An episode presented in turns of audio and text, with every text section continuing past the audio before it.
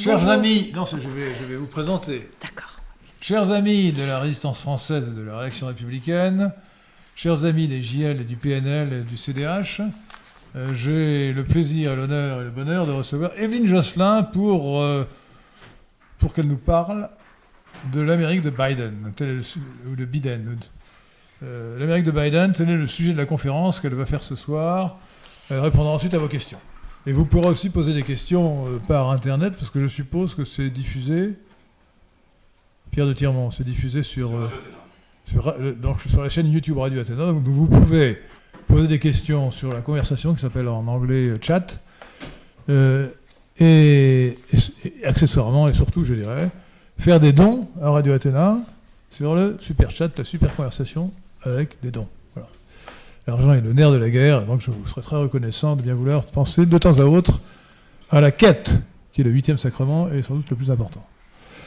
Alors, euh, donc, je présente euh, notre amie Evelyne Josselin. Evelyne Josselin est essayiste. Elle est, euh, je dirais que c'est une politologue engagée. Elle se définit elle-même comme une guerrière culturelle je dirais une guerrière métapolitique, j'aime bien la, formule métapolitique. Elle est spécialiste du monde anglo-saxon et euh, elle n'est pas l'ennemi des États-Unis. On peut, le dire. Si, l'ennemi des euh, États-Unis, de, de, certains États-Unis. Mais elle n'est pas l'ennemi des États-Unis, euh, c'est un peu la formule, on appelle ça la litre de vache de tuer point. Hein. donc, elle va nous parler de l'Amérique de Biden, et elle a écrit euh, beaucoup d'articles, euh, fait beaucoup de conférences et d'émissions sur le sujet. Euh, mais notamment, elle a écrit trois livres. Alors, dans l'ordre chronologique, le plus ancien, c'est Contre Obama et sur Obama. Obama ou la déconstruction de la démocratie en Amérique. Alors, comme vous êtes tous très savants très cultivés, vous avez compris que c'est une paraphrase parodique ou humoristique de la, du livre de Tocqueville, le livre très réputé de la démocratie en Amérique, d'Alexis Tocqueville. Ensuite, elle a, écrit, euh, elle a écrit un livre sur la partie de T, en anglais Tea Party. Sur la partie de T. Euh, Tea Party, et, elle a son dernier livre, son dernier livre, son, livre le plus récent pour être sans ambiguïté, c'est Trump pour le meilleur et pour le pire. Elle a quasiment annoncé la victoire de Trump en 2016. Malheureusement, elle n'a pas euh, donner à Trump assez de conseils pour qu'il soit réélu en 2020. Alors aujourd'hui, elle va nous parler de ce qui s'est passé depuis le départ de Trump avec l'arrivée de monsieur le président Biden, qui est donc président des États-Unis pour 4 ans. Très bien. Euh, bonjour mademoiselle, j'en vois deux, et bonjour messieurs. Alors, il ne vous a pas échappé que cette conférence tombait aujourd'hui, un 11 septembre, qui est le 20e anniversaire du, euh, de l'événement du 11 septembre 2001 qui a véritablement bouleversé euh, notre, notre monde occidental euh, durablement. Et vous êtes tous tellement, tellement jeunes que je pense que vous n'étiez pas nés à l'époque, ou alors vous, aviez, vous étiez des très, très jeunes bambins. Et je ne sais pas quel est le niveau de vos connaissances sur cet événement unique, extrêmement dramatique. Euh, donc, j'avais déjà l'intention, euh, pour euh, l'auditoire que je ne connaissais pas à l'avance, de faire un petit retour en arrière. Mais là, je pense que c'est véritablement nécessaire. Il faut savoir que, alors, Pierre m'a demandé de plancher sur les huit mois de Joe Biden. Alors moi, je dirais tout de suite que les élections ont des conséquences et que le vol d'une élection euh, présidentielle a encore davantage de conséquences, notamment des conséquences non seulement pour l'intérieur du pays où ça se, ça se passe, mais quand il s'agit des États-Unis, euh, de conséquences euh, géopolitiques probablement très graves que nous allons découvrir dans les mois et les années qui viennent et que nous découvrons déjà. Alors, pour, pour comprendre, je ne sais pas quel est l'état de l'information en France, je pense que c'est absolument sinistre et que si vous n'avez pas des sites euh, sur lesquels vous informer, euh, vous êtes forcément ignorant de ce qui se passe réellement aux États-Unis. Il faut lire euh, Dreuze, il faut lire Millière, il fallait lire les quatre vérités quand j'écrivais dedans, mais là j'ai dû suspendre ma rubrique parce que j'essaye de trouver du temps pour, pour un livre. Très difficile. Euh, il y, a quelques, sites qui, disent des choses, mais en général, on, tombe tout le temps sur un, paragraphe ou un passage où c'est pas ça. Euh, c'était bon jusque-là, puis tout d'un coup, non, là, ils sont pas au courant. Donc, c'est très, très difficile d'être vraiment bien informé sur ce qui se passe aux États-Unis, étant donné que la communauté internationale, dont la France fait partie, avec l'Europe, l'Union européenne, veux-je dire, pas l'Europe, la communauté internationale, c'est la gauche américaine, c'est l'Union européenne, et euh, bah, c'est la gauche internationale, c'est-à-dire euh, les mondialistes, comme on les appelle aujourd'hui. Donc voilà. Alors, euh, vous avez donc les informations de la communauté internationale qui ne sont pas exactement les mêmes que la vérité pure aux États-Unis et qu'on ne trouve que sur quelques sites conservateurs.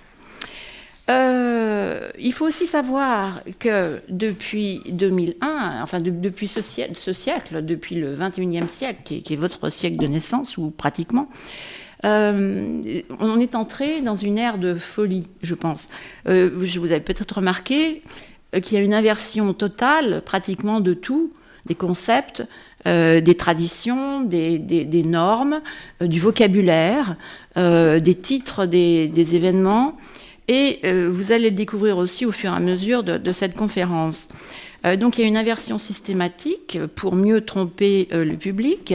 Il y a aussi une coercition derrière euh, toutes les actions de la gauche, parce que la gauche et la droite n'ont pas disparu, hein, pas du tout, au contraire, elles se sont cristallisées, et il se trouve que la gauche maintenant s'est enrichie, entre guillemets, des mondialistes, mais qui sont malgré tout, alors ça va de la gauche ouvrière d'autrefois, qui la pauvre dépérit un peu et n'est pas favorisée, jusqu'à la gauche bobo, très très riche, très friqué, comme disent certains, et, très surtout qui a beaucoup de pouvoir.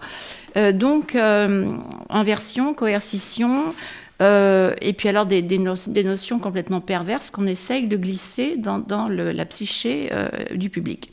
Alors, je vais revenir, je vais être obligé de revenir non seulement un peu en 2003 quand on parlera de l'Afghanistan, mais je vais être obligé de revenir à Trump et au harcèlement quotidien, on pourrait presque dire minute par minute, euh, que ce président, le candidat Trump, avant avait subi et que le président Trump, dès son élection, avant même son investiture, euh, a subi jour après jour. Euh, il faut savoir que quand il était candidat, il y avait le fameux dossier Steele. Est-ce que certains d'entre vous en ont entendu parler? Oui, la plupart, peut-être. Bon. Le dossier Steele, un espion anglais, gauche bobo international, euh, payé par Hillary Clinton et le DNC, euh, euh, Comité national démocrate. Démocrate d'ailleurs veut dire très à gauche aujourd'hui. Hein. Démocrate, c'est pareil, ça c'est une inversion totale du vocabulaire. Ils ne sont pas démocrates, ils sont, ils sont des néo-marxistes.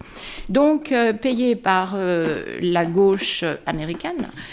Euh, pour euh, harceler le candidat Trump. Et puis, c'était. Alors, on a, découvert depuis les, mails échangés et courriels pour euh, faire plaisir à Henri, échangés entre des, des, hauts fonctionnaires de ce qu'on appelle, de ce que Trump a appelé le marécage de, Washington, D.C. disant, se disant l'un à l'autre, bah oui, hein, c'était quand même une bonne précaution d'avoir une, politique, une sorte d'assurance vie, au cas où cet uluberlu euh, gagnerait les élections. Et une fois qu'il a eu gagné les élections, eh bien le, plan de, sauvetage euh, n'a pas disparu pour autant. Non, non, non, on l'a récupéré. Après tout, ce dossier style avait coûté cher. Hein.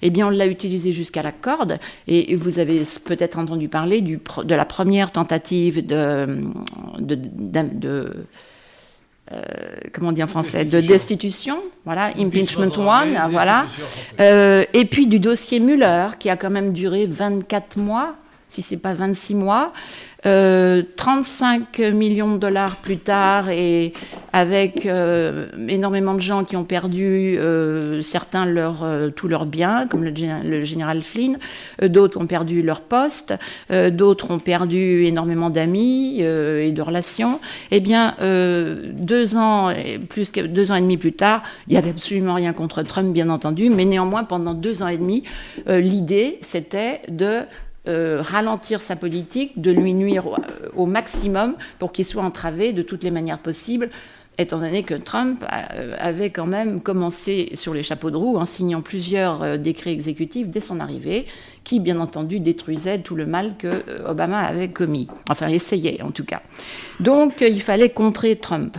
Et euh, ça n'a pas marché. Alors qu'est-ce que la gauche fait? Ben, C'est très simple. Elle a essayé pendant un temps, mais alors là, ça n'a vraiment pas marché. Elle a essayé d'invoquer. Quand je dis la gauche, je veux dire euh, euh, le, les, gens du Congrès, très à gauche. J'ai certainement entendu parler de Madame Pelosi, qui est la, qui est speaker, qui, est, qui veut dire, oui, Nancy, qui, veut, qui, est d'ailleurs, qui est d'ailleurs qui a fait sa carrière politique comme la plupart des femmes politiques américaines, parce qu'elle est née elle-même dans une famille politique. Sans, sans les hommes de sa famille, elle ne serait pas au poste où elle est. Toute féministe qu'elle est, il faut le savoir, tout comme Hillary Clinton.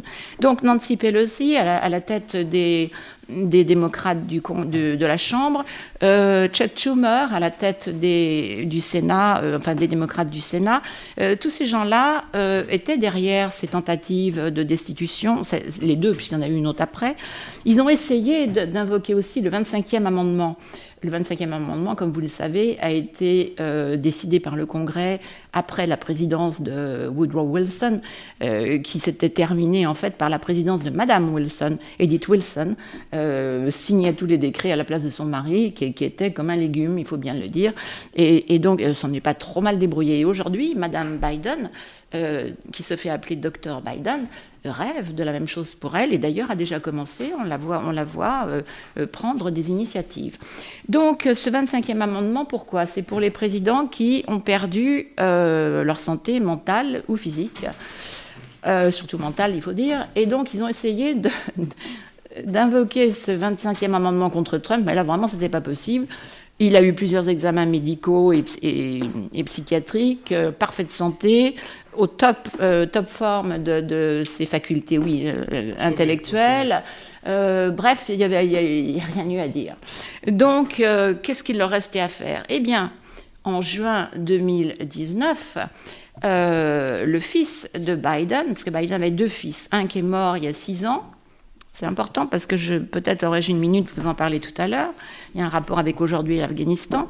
Et puis un autre qui, lui, vaut pas un clou. Le premier fils, apparemment, c'était le bon fils, mais la mort a choisi celui-ci, alors dû choisir l'autre.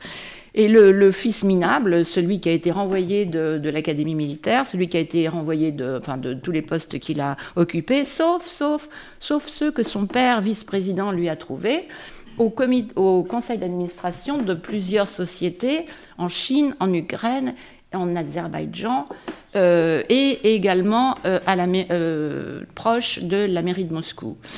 Donc on découvre en 2019 que ce personnage extrêmement dépravé qui est Hunter Biden avait, eu la, avait commis avait eu la négligence de confier son ordinateur à un réparateur. Et le réparateur, en, voyant ce qu'il y avait à nettoyer et à réparer, qu'est-ce que c'est C'est explosif ce matériel. Et benoîtement, il est allé le confier au FBI, euh, qui, au lieu de le faire connaître à la presse, si ça avait été les enfants de Trump, vous imaginez, au lieu de le faire connaître à la presse, parce qu'il y avait quand même des photos de, Hunter Biden avec des prostituées, se droguant, etc., plus les, choses très, euh, très dommageables pour Biden père.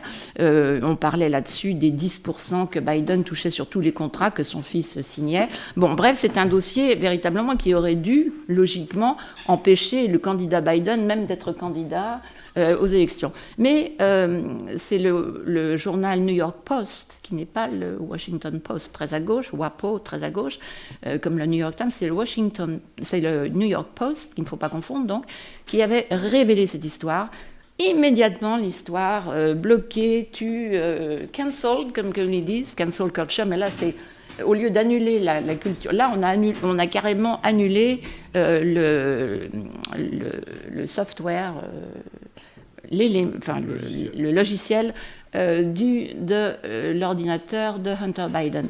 Et euh, les high-tech, c'est-à-dire les, GAFA, on les appelle ici, les, la Silicon Valley, tous les, tous les, tous les comment on les appelle, PDG, oui, les PDG de la Silicon Valley, Zuckerberg en tête, ont immédiatement interdit que soit diffusé non seulement le, le logiciel de Hunter Biden, mais cette information circulée, il n'y a rien à voir. Ce qui est gravissime, parce que quand même, il y a une grande partie de l'Amérique qui ne regarde pas Fox News, Fox News très partagée, hein, pas du tout une radio, une, télévision très à droite, comme vous entendrez dire, très très partagée. mais néanmoins qui quand même continue d'avoir quelques, quelques très très bons intervenants. Euh, si vous regardez pas Fox News, et, nous c'est tout ce qu'on a en France, euh, aux États-Unis ils ont deux autres chaînes qui sont bien plus à droite, euh, qui sont Newsmax et OAN. Mais bon, ceux qui n'ont pas ces chaînes-là, qui regardent CNN tous les jours, ils, n'ont pas eu vent du tout de ce qui se passait. Donc très grave tout ça. Et alors, ça c'était en juin 2019. Qu'est-ce qui se passe après l'été 2019 septembre 2019, deuxième impeachment pour Trump, deuxième tentative de destitution de la part de Pelosi et, Schumer, euh, qui condamne Trump parce que Trump avait passé un coup de fil au président d'Ukraine, il avait eu vent, lui, de cette histoire, il voulait savoir exactement ce que le, le vice-président Biden, avant lui, avait négocié avec euh, le président ukrainien parce qu'on on, l'embêtait, lui, Trump, depuis, depuis déjà quatre ans, avec euh, Russia, Russia, Russia tous les jours, l'accusant d'avoir été élu grâce à Poutine, ce qui est, enfin, je veux dire, c'est même pas pensable, c'est risible. Bon, mais néanmoins, c'était de ça qu'il était accusé. Ce qui l'a d'ailleurs gêné dans sa politique avec Poutine, parce qu'il n'a pas pu faire avec Poutine certains rapprochements qui auraient été souhaitables. En même temps, je fais euh, une digression là, il l'a quand même maintenu euh, dans ses marques Poutine, pendant quatre ans, s'est tenu à carreau, euh, n'a pas mis un pied en Ukraine et, a, arrêté de faire euh, des, virées euh, de ses avions dans l'espace de l'Arctique et près des, îles des, pays baltiques. Donc, Trump avait passé un coup de téléphone au président d'Ukraine, un coup de téléphone parfaitement normal, parfaitement acceptable, euh, que les initiés ont, décrété absolument euh, normal. Bolton lui-même, qui s'est fâché après avec euh, Trump, a dit non, ce, coup de fil était parfaitement acceptable. le président américain ne faisait que s'enquérir auprès du président ukrainien de ce que le vice-président Biden en 2014-2015 avait fait. Et il y a une vidéo qui circule plus maintenant. Pareil, les, GAFA l'ont retiré du circuit. Il y a une vidéo que moi j'ai vue plusieurs fois où on voit Biden se vanter d'avoir exigé du président, pas du président ukrainien, du président de la société Burisma, où son, son rejeton euh, a touché des millions de dollars, euh, et lui les 10%, euh, empêcher euh, que cette société, euh, demander au président de cette société que toute enquête sur la corruption au sein de l'entreprise Burisma soit arrêtée, sinon le milliard de dollars prévu d'aide à l'Ukraine serait supprimé. Et on voit Biden se vanter d'avoir réussi son coup sur une vidéo. Il faut le faire quand même. Vous imaginez? Et en même temps, comme dirait Macron, en même temps, la gauche, qui a tous les culots, la gauche américaine, accuse Trump, pas Biden, accuse, ne, relève pas l'incident ni la, vidéo, mais accuse Biden d'avoir comploté avec l'Ukraine, enfin bref, d'être corrompu jusqu'à l'os avec, euh, avec l'Ukraine. Et ça, ils s'en sont servis ils n'ont pas réussi davantage qu'avec la, première tentative de destitution. Six mois plus tard, euh, le Congrès a, décidé que Trump n'était pas coupable, bien entendu. Néanmoins, ça faisait encore gagner du temps. L'idée, c'était tout le temps de gagner du temps, de lui nuire, de l'empêcher de, l'empêcher de faire ce qu'il voulait, de lui mettre des bâtons dans les roues, des entraves. Et là, de ce, de ce point de vue-là, ils ont très bien réussi. Donc, voilà. Alors, on en arrive maintenant à l'année 2020, qui est capitale parce que là, on a vu autre chose qui est aussi énorme euh, que le 11 septembre 2001, dans un autre genre. Là, on a... Alors, je vous ai dit, ce siècle a commencé. Ce siècle a commencé sous le signe de la folie. Euh, c'est fou ce qui s'est passé avec les deux tours euh, du 11 septembre. Et en même temps que je vous parle, là, je pense qu'en ce moment, il doit y avoir toutes les cérémonies qui se déroulent. Et je ne sais pas comment Biden peut être accueilli après son, sa débâcle de l'Afghanistan. J'espère qu'on lui jette des pierres. bref, il s'est passé que l'Amérique est entrée dans un vent de folie, je pense. Euh, il y a eu euh, une haine anti-Bush extraordinaire qu'on ne croyait pas pouvoir, euh, on ne croyait pas pouvoir voir pire. On a vu pire, on a vu encore bien pire avec Trump. Mais bon, il y a déjà une haine phénoménale contre, contre Bush 43, W. Bush, à partir de, de 2003, 2004, 2005. Et puis après, il y a eu cet enthousiasme qui, est délirant, en fait, qui est de, l'idolâtrie pour Obama, et malheureusement, sous laquelle euh, vivent toujours les Européens et la gauche américaine. Ils sont toujours enamourés d'Obama, euh, comme c'est pas possible. Ce président leur a tellement plu que euh, il, n'arrive pas à s'en détacher, il n'arrive pas à le critiquer. D'ailleurs, toute critique, ou même toute interrogation, toute interrogation sur les actions d'Obama qui viennent encore nous hanter aujourd'hui, euh, toute interrogation sur euh, euh, la politique d'Obama est condamnée comme raciste, bien sûr, et donc éminemment, enfin, écartable d'office. Donc je reviens à l'année 2019 qui suit, vous l'aurez compris, l'année 2020, c'est-à-dire que la procédure de destitution avorte donc vers euh, euh, au moment où le virus avait commencé. Euh, Trump a signé le 15 décembre 2019, il a signé avec la Chine le premier accord marchand la phase 1 du premier accord marchand, un remarquable succès pour lui. Là encore, il mettait plus ou moins la Chine au pas. Euh, ce qu'aucun, aucun chef d'État, euh, non seulement américain mais euh, occidental, n'avait entrepris jusque-là, et encore moins réussi. Et puis, le 28 février, passant complètement dans, inaperçu, il a signé avec les talibans le fruit de la négociation engagée pour partir de l'Afghanistan. On va y revenir tout à l'heure. Et puis, il y a eu le Covid qui est arrivé là-dessus, qui est arrivé fin 2019. Euh, on était un peu au courant fin, fin 2019 de ce qui se passait. Et donc, euh, en février 2020, avorte la deuxième euh, tentative de destitution. Alors, la gauche, tout à coup, qu'est-ce qu'elle fait, la gauche? Eh bien, alors là, elle s'accroche tout de suite. Elle s'accroche tout de suite au Covid. Le Covid, ça y est, cette fois-ci, on va y arriver. Et ils y sont arrivés. Ils ont fait du, Covid leur, leur troisième ou quatrième attaque contre Trump. Et cette fois-ci, ça a marché.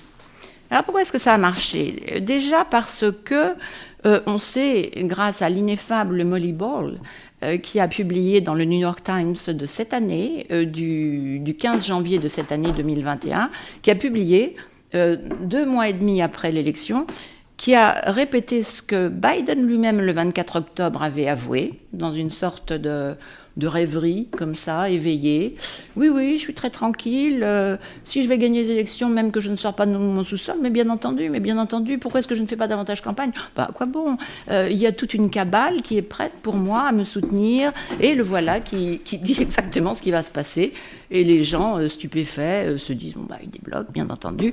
Et ils n'y croient pas trop. Et Molly Ball, deux mois et demi plus tard, reprend exactement tout ce que Joe avait dit, et on sait que cette élection a été volée. Je vais pas revenir là sur le vol de l'élection parce que ce serait un sujet à part entière. Euh, mais il faut savoir maintenant que pendant tout au cours de l'année 2020, euh, Trump s'est vraiment débattu comme un diable avec ce virus euh, qui venait tout de même ruiner son économie. Il faut savoir qu'il se présentait sans le, virus, sans le virus, il se présentait haut la main et gagnait les élections de 2020.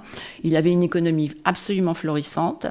Euh, il avait réussi, après 75 ans de dépendance, à redonner à l'Amérique non seulement son indépendance énergétique, mais en plus à ce que l'Amérique soit, elle, fournisseur de nouveau euh, de combustible, euh, de gaz et de pétrole. il avait réussi en grande partie son mur. Il restait plus qu'un morceau de son mur à bâtir. Il est très astucieusement, il avait euh, pas réformé, il avait euh, repeuplé, enfin, il avait, comment, dire, euh, rénové le militaire, qui après Obama en avait bien besoin, parce qu'Obama s'était acharné à détruire le militaire, comme, comme maintenant fait Biden. Donc, il y avait ça qui était très important. Le Congrès en avait convenu et lui avait accordé des crédits importants. Et il devait euh, consacrer une part de ses crédits militaires, puisqu'après tout c'était sécurité nationale, à la construction du mur à la frontière. Et c'était une véritable réussite. Et donc, il n'y avait plus de flux migratoires incontrôlés à la frontière. Véritablement, le problème majeur qui est l'immigration aux États-Unis en provenance euh, de l'Amérique latine, mais en fait du tiers-monde entier, parce que les, terroristes, s'ils veulent passer par la frontière sud, c'est très facile pour eux. Ils gagnent l'Amérique latine et puis ils, se dirigent vers le nord. Donc là, vraiment, c'était un succès remarquable. Autre succès, bah, l'espace. Euh, enfin bref, un bilan, un bilan véritablement excellent. Il n'avait pas fait tout ce qu'il voulait faire. Il faut rappeler tout cela avec la toile de fond quand même, et tout ce qu'il subissait jour après jour. Donc euh, le Covid a été exploité à fond à fond, à fond par la gauche américaine et par Biden pour détruire Trump, et ils y sont parvenus. Et ce que nous dit Molly Ball et ce que nous avait dit Joe Biden le 24 octobre 2020, c'est vrai, ils avaient commencé dès 2020 à concocter un plan diabolique pour euh, tricher aux élections, mais sur une échelle euh, inhabituelle, même parce qu'on sait que la gauche, depuis, Carter, euh, triche à toutes les élections, vote des morts, etc., faire voter des gens qui n'ont pas de papier d'identité, tout ça c'est très très banal. Mais là, avec le Covid, il y avait une arme de choix, en plus des ordinateurs, il y avait une arme de choix euh, c'était de faire voter massivement par correspondance et surtout d'étaler le vote, au lieu que ce soit le jour de l'élection, le 3 euh, novembre, étaler dans le temps euh, l'élection et surtout un vote absolument massif qui, qui submergerait bien entendu les services postaux et qui ferait que on arriverait peut-être à cette fois pas destituer Trump, mais l'écarter complètement. Et ça a marché. Ça a marché. Mais ça a marché aussi parce que, à 2 heures du matin, Trump avait gagné, bon, c'était absolument certain. Le compteur s'est arrêté. De 2 heures du matin jusqu'à 6 heures du matin, il n'y a rien eu. Moi, je l'ai vu en direct à la télévision. Tout s'est arrêté. Et l'élection qui avait commencé déjà cinq semaines plus tôt par le vote par correspondance, eh bien, les États euh, démocrates, enfin certains comtés des États démocrates disaient non, non, non, on peut pas, on peut pas. Il y a, des votes qui, n'ont pas encore été dépouillés, c'était pas vrai. Ils, continuaient d'arriver, les votes, on les a vus sortir des valises, etc. Bref, ça a duré de, cinq semaines avant le 3 novembre jusqu'au 6, 6 euh, ou 7 novembre. Et les États démocrates ont carrément violer la constitution non seulement des États-Unis, mais la constitution de leur propre État. Donc c'est complètement hors la loi, on le sait, et malgré cela, pendant 8-9 euh, semaines, enfin 10 semaines, jusqu'au 6 janvier, où il y avait une dernière chance euh, pour Trump de faire prévaloir qu'il avait subi un préjudice, et avec lui l'Amérique aussi, eh bien tout a été bloqué. On a vu la Cour suprême se coucher. Bon, qui est-ce qui est au-dessus de tout ça? Voilà, il faut se demander à chaque fois que, vous euh, qu'on parle de Biden et qu'on parle de la gauche américaine, de ce, qui se passe, il faut tout le temps se demander qui est derrière Biden. Absolument à chaque, action. Alors maintenant, je poursuis, et ça, on va y revenir à la fin. Euh, je poursuis avec. Euh, ah oui, il faut que j'arrive à. donc, le, le, caractère de Joe Biden. Pourquoi est-ce que Joe Biden, pourquoi ce personnage? Est-ce qu'ils n'avaient pas quand même quelqu'un de plus futé, de plus pointu? Eh bien non. Euh, je pense que tout voulu, tout est calculé. Biden a été, euh, parce que le, DNC, euh, Comité national démocrate, fait absolument ce qu'il veut. Déjà, déjà, il triche à l'intérieur de, ses, propres élections. Les primaires, les primaires auraient logiquement dû, une deuxième fois, donner Bernie Sanders, le communiste, gagnant. Mais Bernie Sanders, en 2008, on lui avait préféré Hillary Clinton. Sa place lui était due en tant que première femme président. La place était réservée, donc Bernie, communiste, non pas possible. En 2016, Bernie communiste, c'était toujours difficile à faire avaler. Il fallait donc trouver quelqu'un. Donc par défaut, par défaut, Joe Biden s'est présenté. Joe Biden, pourquoi lui? Alors on sait qu'il a été un très mauvais élève, il était ce qu'on appelle euh, un F student, c'est-à-dire quelqu'un qui a toujours les dernières notes. Euh, il a été, il a eu je ne sais pas quel diplôme, mais avec la 77e place sur 80 euh, quelque chose. ça donne une idée. Bon, c'est vraiment pas une lumière. Et puis, il a par contre passé 47 années de, de, sa vie professionnelle. Il n'a jamais travaillé de sa vie, il a tout le temps été élu ou réélu grâce à des combines. Et il n'a jamais rien fait de fantastique euh, au Sénat. Euh, en plus, on sait qu'il s'est trompé sur tout, même ses proches le disent. Même Obama, qui l'avait pris comme vice-président, on, lui avait, on lui avait imposé comme vice-président, avait dit bon, il s'est toujours trompé sur tout. Et il était quand même euh, Joe Lagaffe. Hein, depuis, depuis 20-30 ans, moi j'entendais parler de, Joe Biden comme Joe Lagaffe. Donc voilà le personnage. Alors pourquoi lui? Eh bien, parce qu'il est justement corrompu et flexible à souhait. Et ça, c'est exactement ce dont ces maîtres, qui tirent ces, ficelles, euh, ont besoin. Alors, on ne pensait pas qu'il pouvait y avoir quelqu'un de plus corrompu qu'Hillary Clinton, mais si, mais si, on a trouvé Joe Biden. Et donc, euh, euh, voilà pour sa carrière. Et puis alors, il a quand même derrière lui, il avait un atout majeur, c'est qu'il avait été vice-président d'Obama, l'idole Obama. Donc, rien que ça, ça devait suffire. Néanmoins, sans la triche massive, et que, enfin ça c'est moi qui le dis, la, triche aux États-Unis, on le sait, c'est prouvé, c'est bon. La triche internationale, c'est ça le plus difficile à prouver. Et moi, je pense que la Chine avait une petite, un petit, un petit coup là-dedans, et puis quelques autres, quelques autres, enfin le, ce qu'on appelle le marécage mondial. Euh, et donc, euh, voilà Biden parachuté à la Maison Blanche. Et qu'est-ce qu'il fait dès le premier jour de son arrivée? Il signe tous les, décrets exécutifs qui ont été empilés devant sa table de travail. Il signe, il signe, signe très bien. Et alors, euh, donc, il, fait bah, le même travail que Trump avait fait en déconstruisant la déconstruction d'Obama. Lui fait la même chose, mais cette fois-ci appliquée à Trump. Alors, ça donne, euh, ça donne ceci. Mais il y a eu avant, je suis, obligée, je suis obligée de passer quelques minutes sur le 6 janvier. 6 janvier, c'est une date euh, extrêmement importante pour la gauche américaine. Ils en ont fait, ils en ont fait, euh, ils en ont fait la nuit de cristal euh, de l'Amérique, hein, carrément. Voilà, pour eux, c'est un autre 11 septembre. c'est carrément, j'ai entendu ça, c'est un autre 11 septembre.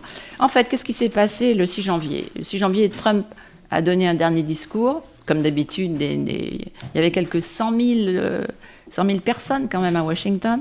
Ils sont tous, euh, comme d'habitude, euh, ils sont tous partis dans le calme.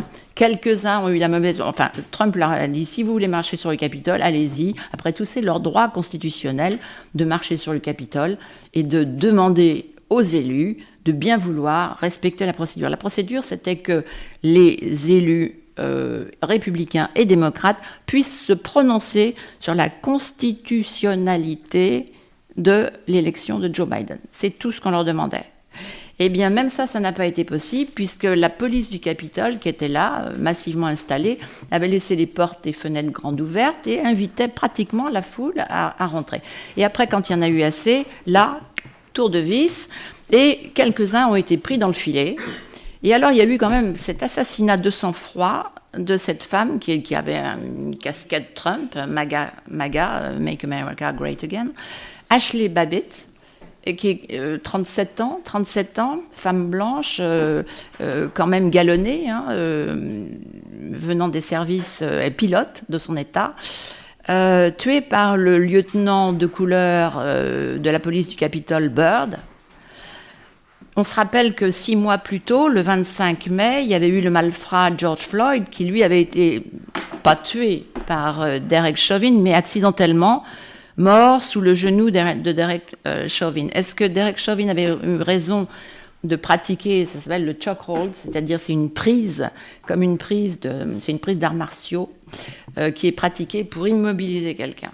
Alors, le, le, malfrat était drogué, il venait de recevoir sa dose, il avait un cœur fragile, il n'aurait pas dû prendre de, de, drogue du tout. Bref, bon, on connaît, vous connaissez la suite, j'imagine, puisque ça, c'est de votre, c'est de votre temps, vous avez dû tous suivre ça. Et puis, on sait qu'à la suite de ça, cette année, euh, Derek Chauvin, le policier, a été condamné à quand même une, peine extrêmement lourde, meurtre avec intention, blablabla. Voilà. Donc on est quand même obligé de mettre en, parallèle les deux. Alors on a cette femme blanche qui est tuée de sang-froid à bout portant, à bout portant quand même par un policier de couleur. Je dis de couleur, moi je m'en fiche, mais je dis de couleur parce que la race est une obsession avec la gauche américaine. Ils sont carrément obsédés par les questions de race. Et il y a une, haine anti-blanc qui est institutionnalisée maintenant. Donc c'est important de rappeler ces faits. Alors, euh, on, est, on est en pleine illégalité. Ce lieutenant Bird, non seulement il n'a même pas été jugé, mais on a décrété qu'il n'y avait, pas, matière à le juger. Il a agi euh, tout à fait euh, normalement. il a sauvé, il a sauvé le, le, Capitole, il a sauvé la Constitution, enfin, il a, il a tout sauvé. Bon, voilà. Donc, pas de procès. Pas de procès pour Ashley Babbitt. En revanche, les gens qui ont été saisis au Capitole, tenez-vous bien, ce sont des terroristes domestiques et ce sont des suprémacistes blancs. Et euh, aussitôt, dans la foulée, le général Millet, euh, qui est commandant euh, des forces armées jointes, et que, et que, Biden a pris immédiatement à son service, le général Millet a parlé de rage blanche ou d'enragé blanc et euh, a désigné deux dangers absolument majeurs. La sécurité nationale des États-Unis ne peut être menacée à l'extérieur, tenez-vous bien, en tout premier, loin devant tout le reste, que par l'écologisme, le, réchauffement climatique. Donc urgence, urgence d'adopter et de faire comprendre partout, y compris dans l'armée, que le danger principal, c'était le réchauffement climatique. Et puis à l'intérieur, le danger, le danger vraiment capital, primordial, très loin pareil devant tous les autres, eh bien, euh, le terrorisme domestique, c'est-à-dire les suprémacistes blancs. Euh, moi, j'ai cherché sur, Google, euh, sur, un tas de, sites, terrorisme blanc ces dernières années aux États-Unis. Bon, ben, vous trouvez rien. Il n'y a rien. Il n'y a absolument rien. C'est un mythe. C'est un mythe. Il n'y a pas. Néanmoins, ça leur sert. Et le 6 janvier est la date fatidique. Et tous ces gens qui ont été, tenez-vous bien, sont quand même en confinement solitaire depuis huit mois. Pas d'habeas corpus pour eux. Pas de procès jusqu'à. On n'entend pas, pas parler de procès qui, commencent pour eux pour le moment. Ils sont, autrement dit, carrément dans les limbes de la justice. Et ça, c'est complètement pareil, c'est complètement inconstitutionnel complètement hors la loi. Alors, on en arrive, on en arrive aux purges, les purges militaires, commencées par Joe Biden. Les purges avaient commencé un petit peu avant déjà. Euh, et on se rappelle qu'avant les élections, il y avait quelques militaires qui, contrairement à chez nous, qui ont écrit une liste de choses que le président Macron euh, devrait faire et qui ne faisait pas. Là, on avait écrit une liste, il y avait une, liste de militaires qui étaient, anti-Trump, euh, ouvertement anti-Trump et qui, qui, appelait à ne pas voter Trump. Sur quel motif?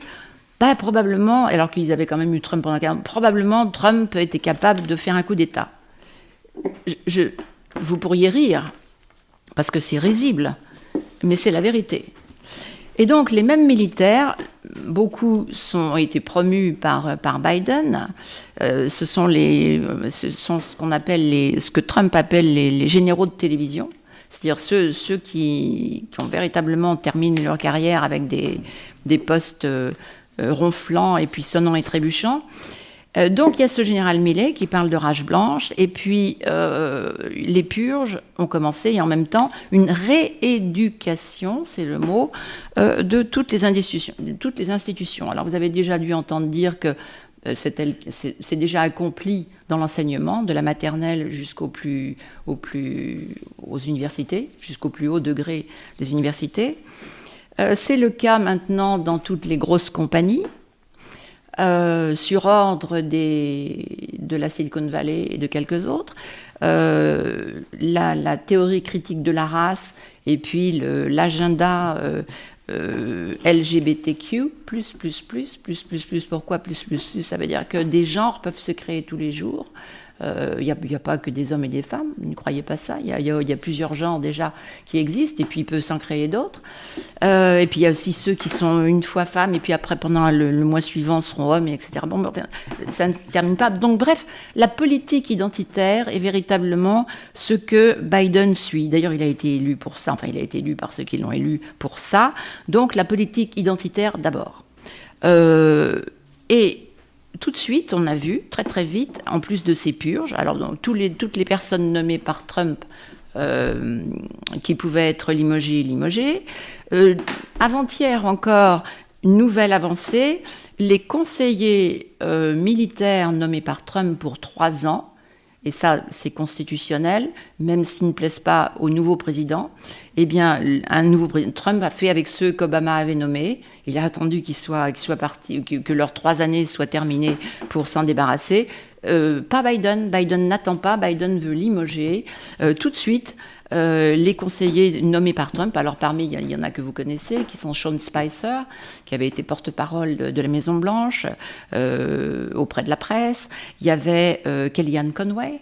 Donc ça, c'est des noms que vous devez connaître. Et puis quelques autres, qui pas moins de 11, quand même 11 hein, conseillers militaires que, Trump, que Biden veut faire partir tout de suite, pour mettre à la place ces gens à lui, bien entendu. Euh, détruire l'armée, c'est un des buts majeurs de, euh, de l'administration Biden. Il ne fait que reprendre, en fait. Il ne fait que reprendre. C'est un troisième mandat d'Obama, mais alors euh, à la puissance 1000. en plus de ces purges militaires qui se déroulent dans l'armée, dans, la, dans la marine, dans, toutes les, dans les corps d'opérations spéciales aussi, Il faut introduire énormément, de, le plus possible de femmes, de transgenres. Euh, et puis l'agenda woke, bien entendu. Alors woke, euh, je vais, tant pis Henri, mais euh, ça n'a pas été traduit en français, ni en allemand, ni dans les autres langues, ni en italien. toute l'Europe emploie woke. vous savez, c'est de votre génération, vous devez savoir ce que ça veut dire. Donc il, faut, il faut être woke, il faut être éveillé, c'est-à-dire qu'il faut adopter toutes, ces, toutes, les, toutes les absurdités décidées par ces gens. Euh, les frontières, alors vous avez vu que les frontières, grosse préoccupation de la gauche. Pourquoi les frontières? Eh bien parce qu'il faut faire venir le plus d'électeurs possible pour Joe Biden. On, a découvert, euh, on a découvert aux, grands, aux grandes dames de la gauche que beaucoup de, du vote latino et même du vote noir avait été vers Trump dernièrement et que beaucoup d'électeurs latinos euh, finalement, une fois qu'ils étaient euh, plus confortablement installés à la deuxième génération, eh bien, ils devenaient conservateurs.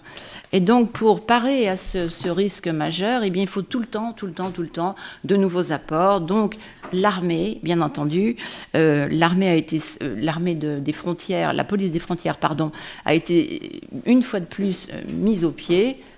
interdiction d'appliquer les lois d'immigration comme sous Obama. Ça, c'est pareil, c'est complètement illégal. Donc, Biden a fait entrer un nombre, euh, je crois qu'ils en sont maintenant à pas loin d'un million, depuis en quelques mois. Euh, euh, au 3 novembre, date de, sa, son élection frauduleuse, eh bien, il y aura probablement un million d'immigrés illégaux arrivés. Et alors, eux, eux, on ne leur demande ni d'être blanc comme neige sur le Covid, et on ne fait pas non plus on ne fait pas non plus d'examen sur euh, leur passé.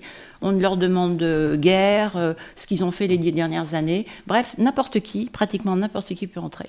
Alors il y a certainement des braves gens parmi ou des pauvres gens, euh, mais il y a forcément, forcément, forcément aussi énormément de gens qui peuvent se révéler extrêmement dangereux dans les années qui vont venir ou dans les mois qui vont venir. Donc la frontière, l'énergie, bon, bah, ça vous le savez, c'est de votre génération, ça fait, ça fait même pas un an, donc vous le savez. Euh, Biden, Biden en est à mendier maintenant euh, aux ayatollahs et aux pays du Moyen-Orient de réduire le prix du baril parce que lui, comme il a interdit chez lui l'oléoduc Keystone, euh, qui, véritablement véhiculait le, pétrole du Canada euh, enfin, vers le golfe du Mexique. Euh, et puis il a mis au chômage des dizaines de milliers d'emplois, d'emplois bien payés. emplois qui d'ailleurs auraient dû être retrouvés à la fin de l'année 2021, mais qui, alors, coupure donc du pipeline, et puis en plus, redoublement des aides massives euh, sous prétexte de Covid à des gens qui sont vaccinés, qui, ou d'une manière ou d'une autre, qui ont, subi le, Covid. Et sont... Bref, on veut faire durer le Covid le plus longtemps possible et tout ce qui va avec, y compris les fameuses aides. Donc c'est plus, c'est bon pour la gauche, qui est toujours un malheur en cours, et c'est bon pour la gauche de payer des gens à ne pas travailler. Si vous les payez juste un petit peu moins que ce qu'ils gagneraient en travaillant, eh bien, euh, fantastique, ils vont pas travailler. Alors en même temps, les, gens qui ne travaillent pas, ça fait des enfants à garder, euh, et donc euh, ça, fait boule de neige. Donc l'Amérique, qui était en pleine santé économique au départ de Trump, est de nouveau, comme sous Obama, au bord de la faillite. Et Janet Yellen, qui l'a nommée présidente de la Banque fédérale, a sonné l'alerte l'autre jour. mais en même temps, les pas trop inquiète parce qu'elle sait qu'elle a un rôle à jouer peut-être là-dedans, s'il y a une faillite. Elle pourrait, elle, remplacer Biden. Euh, et donc, euh, l'Amérique, dans quelques semaines, si on ne rehausse pas le plafond de la dette, l'Amérique ne peut plus payer ses factures. Voilà, merci, merci Biden. Euh, alors maintenant, j'en arrive à la politique étrangère et surtout à l'international. Il y aurait beaucoup de choses à dire sur le privé, mais vous avez déjà une idée. Alors, euh, pourquoi, qu'est-ce qui se passe en Afghanistan? Pourquoi, cette débâcle? Euh, Vous le savez sans doute, Trump, en signant cet accord avec les talibans, euh, avait signé un protocole très strict Et je pense que je ne sais pas si Trump a eu raison de négocier avec les talibans. C'est sur ce sujet que son conseiller euh, de sécurité nationale, Bolton, que moi j'aimais beaucoup, euh, l'a quitté sur un coup de tête. Euh, est-ce qu'il avait raison de signer avec les talibans? Il faut toujours se rappeler que Trump a été élu en 2016 aussi par l'Amérique profonde pour une raison essentielle, c'est que l'Amérique profonde, qui est sa base, euh, c'est aussi celle qui fournit ses fils et ses filles désormais à l'armée et qu'il y a une lassitude extraordinaire depuis 20 ans à voir les cercueils revenir. Même si, euh, entre la signature du, 21, du 29 euh, février 2020 et le départ de Trump, il n'y a pas eu, et, aujourd'hui, jusqu'au 13 morts l'autre jour dû à Biden, il n'y a eu aucun mort dû à l'accord avec les talibans de Trump. Et on se rappelle que Trump, pendant sa présidence, il a quand même lancé la bombe sur les, souterrains de ISIS, euh, Moab, euh, c'est un nom que j'ai oublié. Euh, cette bombe qui quand même a tué énormément de terroristes et qu'il a fini de liquider ISIS, l'État islamique, en, en traquant et en le trouvant Baghdadi, Baghdadi, je me rappelle très bien, c'était à la Toussaint de l'année 2018, je crois. Et à la fin de l'année 2018, il a également euh, commandité euh, l'assassinat du général Soleimani, iranien, qui était lui responsable de toutes les bombes, euh, bombinettes, ce qu'on appelle les engins euh, explosifs improvisés euh, qui ont quand même pourri la vie des soldats américains et en Irak et en Afghanistan. Donc euh, Trump était crédible quand il disait si les talibans ne respectent pas à la virgule le protocole que nous avons signé, ils le savent, j'interviendrai et j'ai prévenu chacun des chefs, je sais où est votre village, on commencera par votre village. Donc euh, je pense que Trump était crédible. Est-ce qu'il a eu raison de négocier avec les talibans? Je ne sais pas. Est-ce que c'est Bolton qui avait raison de ne rien vouloir savoir? Je ne sais pas. Je sais simplement que l'Amérique profonde dans l'ensemble lui donne raison.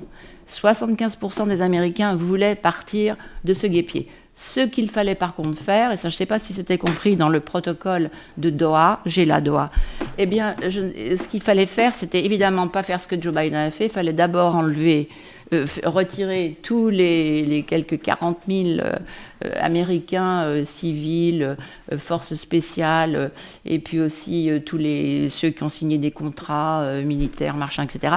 Il fallait d'abord retirer tous les Occidentaux d'Afghanistan, sauver aussi les, les, gens qui avaient aidé les armées occidentales et l'OTAN, et les Américains bien sûr, et puis détruire les armes qu'on ne pouvait pas emporter, capital, absolument capital. J'ai là l'arsenal euh, sur une feuille, si vous me demandez tout à l'heure, j'ai l'arsenal complet de ce que l'Amérique a laissé, l'Amérique de Biden a laissé aux talibans. Il y en a pour plus de 80 milliards de dollars euh, d'armements extrêmement sophistiqués, dernière pointe sur lesquels les Chinois euh, rêvent de mettre la main et les Russes aussi, parce que bien entendu, les talibans, eux, ils savent tirer avec les fusils, mais ce qui est plus compliqué, ils n'ont pas les, ils pas la, technologie pour le comprendre.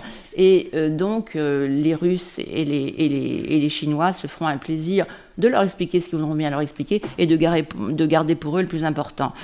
En attendant, ils pourront également leur, dire comment se servir de, ce qui est utile pour un nouveau 11 septembre aux États-Unis ou en Europe. Euh, donc c'est absolument gravissime. Et le protocole de Trump, évidemment, était complètement, non seulement il n'a pas été respecté, mais on sait que sur ordre de Biden, il a été déchiré, enfin deleted, euh, euh, effacé, mis à la poubelle, non seulement le protocole de Trump, mais autre chose que Trump avait soigneusement euh, fait signer, au cas où ça ne se passerait pas bien, ce qu'il fallait faire, le plan de, secours, les plans de secours.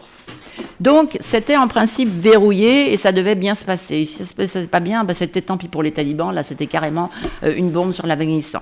Donc, voilà, euh, Biden est parti de l'Afghanistan un peu de la même façon dont il s'est conduit avec l'Amérique depuis qu'il est arrivé, c'est-à-dire ces massacres à la tronçonneuse, c'est n'importe quoi, euh, c'est véritablement de la destruction, euh, mais il y, a une rage à détruire, une rage à détruire. tout ce que Trump avait fait, tout ce que l'Amérique est, tout ce qu'elle représente. Il y a une rage à détruire aussi la Constitution. Et moi, si j'adore les États-Unis, c'est première chose, pour cette constitution que je trouve merveilleuse. Je suis comme, je suis comme euh, Lafayette. Lafayette était séduit par euh, cette constitution américaine, moi aussi. C'est véritablement la raison majeure de mon attachement à l'Amérique. Et si on détruit ça, j'ai plus de raison de m'intéresser aux États-Unis. Donc, euh, cette constitution inimitable et inimitée, et que, il est vrai, certains généraux ont voulu, à tort, pendant 20 ans, pendant enfin 17 ans, euh, appliqués au Moyen-Orient. Ils auraient dû se contenter, parce qu'on ne pouvait pas laisser le 11 septembre impuni. Ça, c'était impossible. Il fallait absolument faire Il fallait absolument. Mais ils n'ont pas eu l'idée, et le politiquement correct, qui est l'ancêtre du wokism aujourd'hui, était là déjà. Ils ont voulu, les chefs euh, Bush en tête, euh, et les chefs européens qui, qui, ont bien voulu que leur pays, dans l'alliance atlantique, euh, interviennent au Moyen-Orient. Euh, au début, euh, ils étaient d'accord tous, et puis après, il y a eu des dissensions. Il fallait plus rester, il fallait être humain, il fallait être humain envers, les, envers le Moyen-Orient, et puis il fallait faire du nation building, c'est-à-dire du construire des démocraties là où il n'y en avait pas.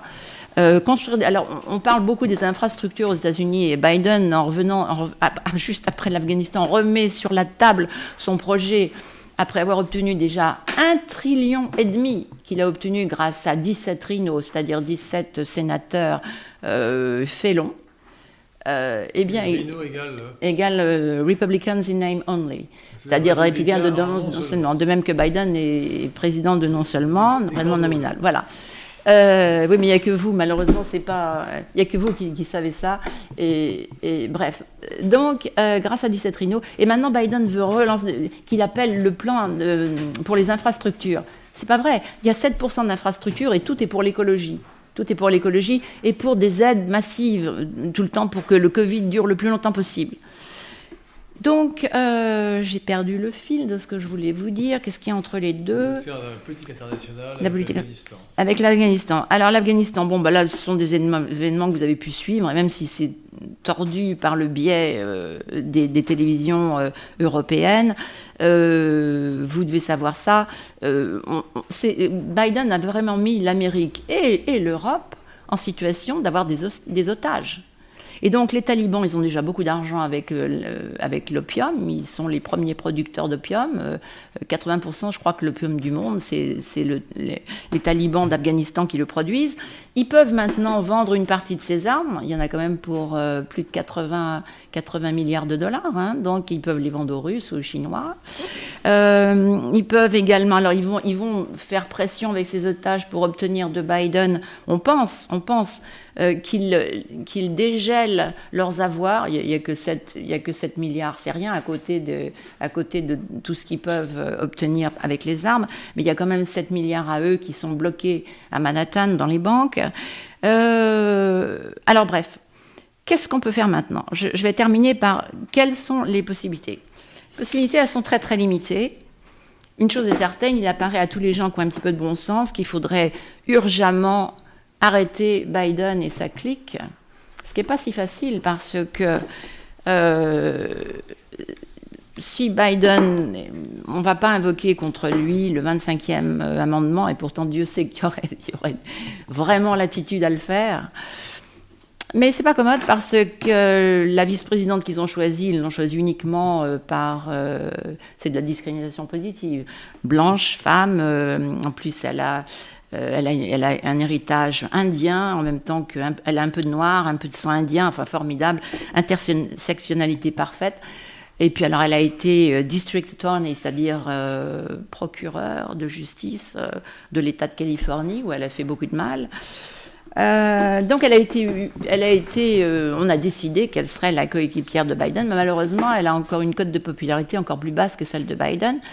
Donc, avec pas mal de. On pourrait arriver à parachuter Janet Yellen. Enfin bon, ça, c'est vraiment pour le moment de la science-fiction, mais euh, c'est pas impossible du tout. Alors, euh, qu'est-ce qui pourrait passer?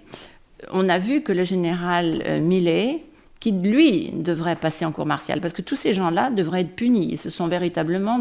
C'est véritablement une, une, une mafia une mafia euh, politico-militaire qui est installée en ce moment à Washington et qui fait un mal considérable et qui veut la destruction de l'Amérique, absolument.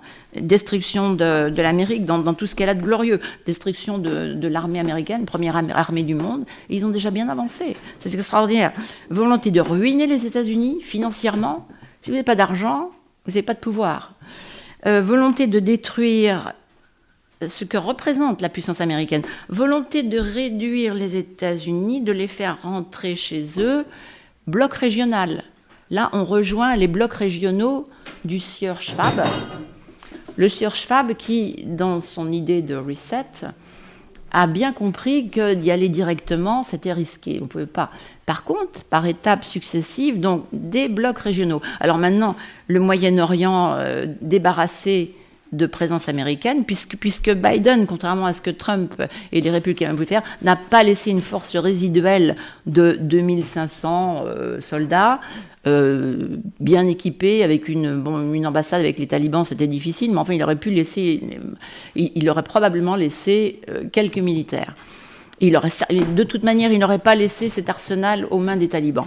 Donc, bref, maintenant, il n'y a plus rien, plus rien d'américain et d'occidental et donc, euh, qui va se partager le gâteau avec les talibans?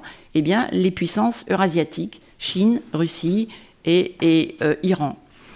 Euh, le tropisme de Biden pour l'Iran, c'est la suite de, l'amour qu'avait Obama pour tous les musulmans, qu'ils soient sunnites, chiites, ils adoraient tous. Et il avait, véritablement, il avait réussi à les rassembler dans leur haine contre l'Amérique que lui, Obama, partageait. Donc, je pense que j'ai parlé assez longtemps. Je termine en disant, interrogez-vous, interrogez-vous toujours, qui est-ce qui est au-dessus des gens qui tirent les ficelles de, Biden? On sait qu'il y a Obama, bien entendu. On sait qu'il y a Susan Rice, très impliquée avec Obama et Hillary Clinton dans Benghazi. Benghazi qui a été quand même le deuxième 11 septembre.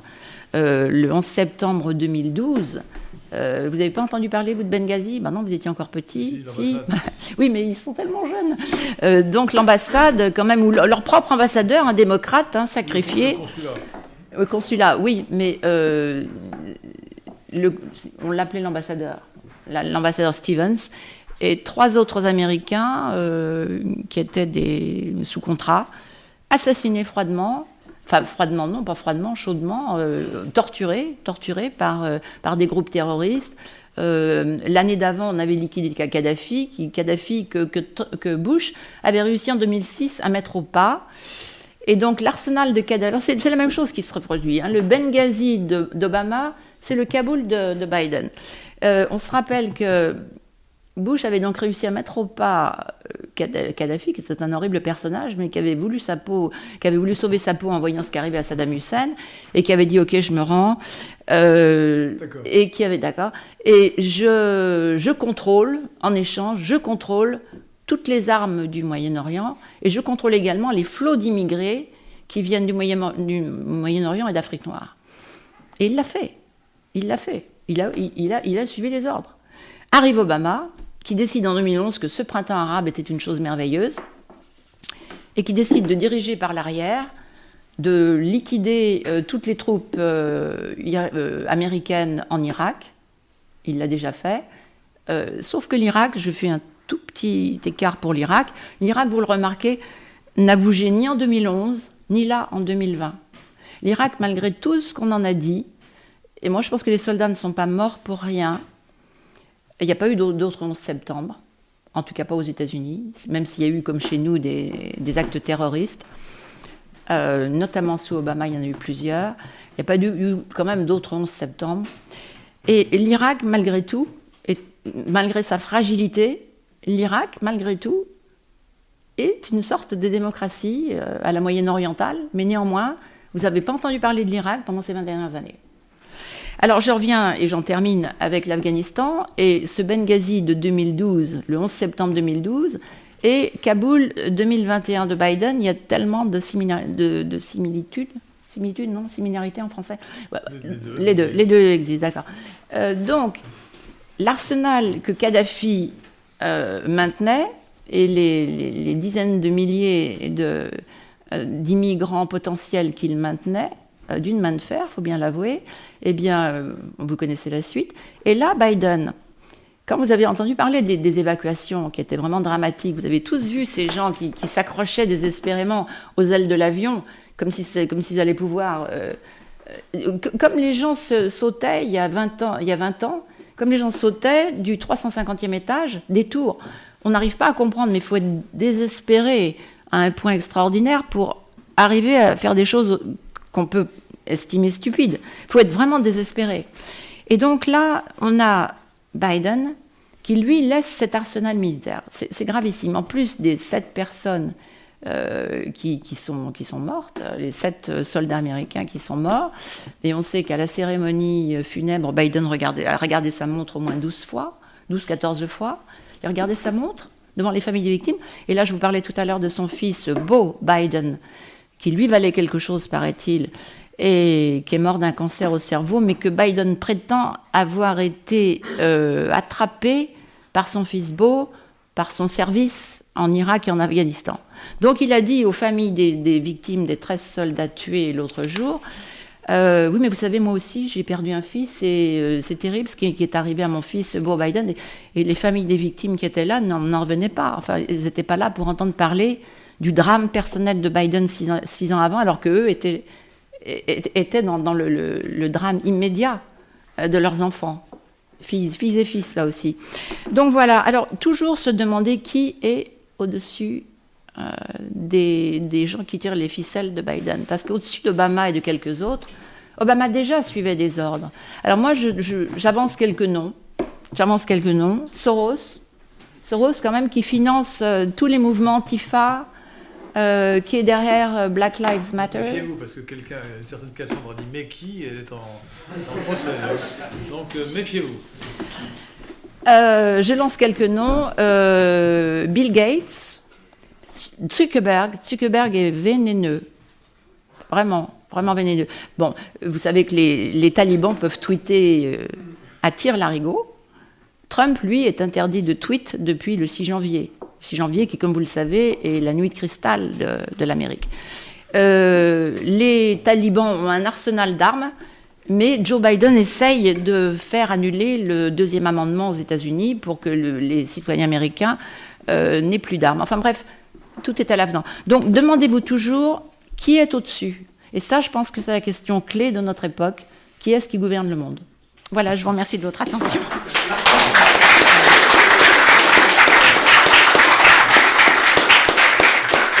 Merci. pour cet exercice. Merci pour cet exercice de réinformation, chère Evelyne Josselin. Hein, Tout à fait, vous êtes parfaite. Euh, votre question, mais qui m'a un peu inquiété parce que mais vous avez vous avez vous avez des, intentions pures et personne ne pourrait vous soupçonner de mauvaises intentions. Ça ne sont pas une question. Je n'ai accusé personne. Non, non, non. J'ai suggéré. Non mais Cassandre non plus. Cassandre non plus. Euh, euh, donc ayons une pensée pour la pauvre Cassandre. Euh, les réquisitions du procureur, c'est trois mois de prison. Elle n'est pas encore condamnée, attention. Alors, nous allons euh, vous poser quelques questions. Donc, la parole va être euh, à la salle. Moi, j'ai envie de vous demander de, répondre plus précisément sur l'affaire ukrainienne. Parce que je, me suis rappelé le proverbe prétendument chinois, vous savez, quand le sage montre la lune, l'imbécile regarde le doigt. Or, dans l'affaire ukrainienne, Trump essayait de savoir euh, avoir des preuves sur les escroqueries commises par Hunter Biden, le fils de Joe Biden. Et toute l'affaire de destitution a été organisée euh, non pas sur ce qu'avait fait bah, Hunter Biden, mais sur, les questions posées par Trump. C'est quand même typique, Mais c'est typique de la gauche américaine. C'est absolument typique. C'est exactement le proverbe chinois. Oui, oui, tout à fait. Tout à fait. Voilà. Bien, bah, écoutez, donc nous sommes d'accord. Hein. Nous sommes d'accord. Alors nous allons passer maintenant aux questions de la salle. Euh, donc, euh, qui veut, euh, il faut lever la main pour poser une question. Oui. merci beaucoup pour cette conférence. je voulais vous poser une question sur l'avenir de la droite américaine, spécifiquement parce qu'on a aussi vu que la droite de, de l'establishment a beaucoup collaboré avec ces attaques. contre. Alors, Oh, Henri, Vous m'autorisez soyez... Non, c'est pas pareil. Non, non, non, non, refusez. Vous pouvez dire le marécage. voilà, le- le- la droite marécage. Alors, Ouais. par exemple, Robert Mueller était lui-même républicain. Parlez près du Oui, mais seulement républicain. Il n'a jamais été conservateur. C'est possible. Euh, beaucoup des, sé- des sénateurs ont- se sont euh, joints aux attaques contre l'Amérique profonde après le 6 janvier. On a vu euh, beaucoup de sénateurs supposément très à droite célébrer le fait que euh, la pauvre Ashley Babbitt se soit fait tuer. Et puis il y avait souvent euh, ces, ces personnes dont le personnel de Trump, comme Miles Taylor par exemple, qui euh, s'est vanté d'avoir fait fuiter beaucoup de pl- plans à la presse pour pouvoir bloquer Trump dans tout ce qu'il faisait. Et donc, vu ce- cet état de corruption de, de la droite aujourd'hui, euh, qu'est-ce que vous identifierez comme des personnalités un peu plus prometteuses euh, à Alors, ce, ce- à ce niveau-là Écoutez, je peux vous donner des noms, d'autant plus facilement qu'on peut, on peut compter comme personnalité euh, véritablement de la droite, que je considère respectable, la véritable droite conservatrice, c'est-à-dire respectueuse de la Constitution, libérale en économie seulement, et encore pas trop, avec quand même des, des freins, euh, respectueuse des valeurs. Euh, eh bien, cette droite-là, malheureusement, elle se, elle, est- elle se réduit dans les échelons supérieurs. On a vu National Review, sur laquelle j'ai quand même fait ma thèse de troisième cycle. On a vu National Review qui, en 2016, a appelé, en janvier 2016, a fait un numéro spécial contre Trump. Ma, ma, ma- Hallucinant. C'était la, la- la revue Voilà. intellectuelle de droite des États-Unis. Mon inscription a été, euh, vous l'imaginez, immédiatement. Et en- bon, j'ai suivi depuis, ça s'est pas tellement arrangé. À chaque fois qu'ils écrivaient un article pour complimenter Trump, parce que quand même il a fait tellement de bonnes choses que même eux ils étaient obligés de le remarquer, eh bien il y avait tout le temps une petite phrase fielleuse, malgré sa vulgarité ou voilà. hein, ou- euh, donc il fallait, tout le temps qu'ils qu'ils mettent quelque chose. Alors National Review très récemment, euh, il y a un scandale qui vient d'éclater. On sait qu'ils ont été, ils, ils se comme comme ils ont perdu, en plus de moi, ils ont perdu pratiquement plus de la moitié de leur euh, lectorat, donc de leur euh, de leur euh, euh, comment on appelle l'argent des, des subscriptions. Enfin bref. Non, c'est pas des dons, c'est vraiment payé pour recevoir le- la revue. Les, les abonnements, voilà, c'est ça. L'argent des abonnements. Bon, bah, privés de l'argent des abonnements, ils étaient bien ennuyés. Et alors, il y a leur. euh, Ça me fait penser, excusez-moi, ça me fait penser à certaines radios euh, dont je me suis occupé autrefois. Mais, mais- mais passons. Et ils ont fondé, ils ont fondé avant, avant Trump, ils avaient fondé le National Review Institute. Euh, je ne sais pas si M. Buckley l'a connu d'ailleurs, je pense qu'elle a été fondée après lui. Eh bien, le National Buckley, Institute. Buckley. Oui, en 55.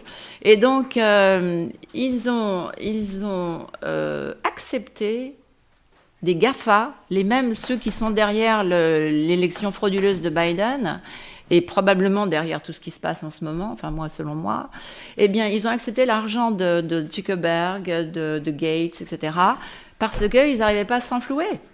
Et ça, ça vient d'éclater, là, il n'y a pas longtemps que, le, public le sait. Donc, euh, les véritables conservateurs, moi j'en connais beaucoup.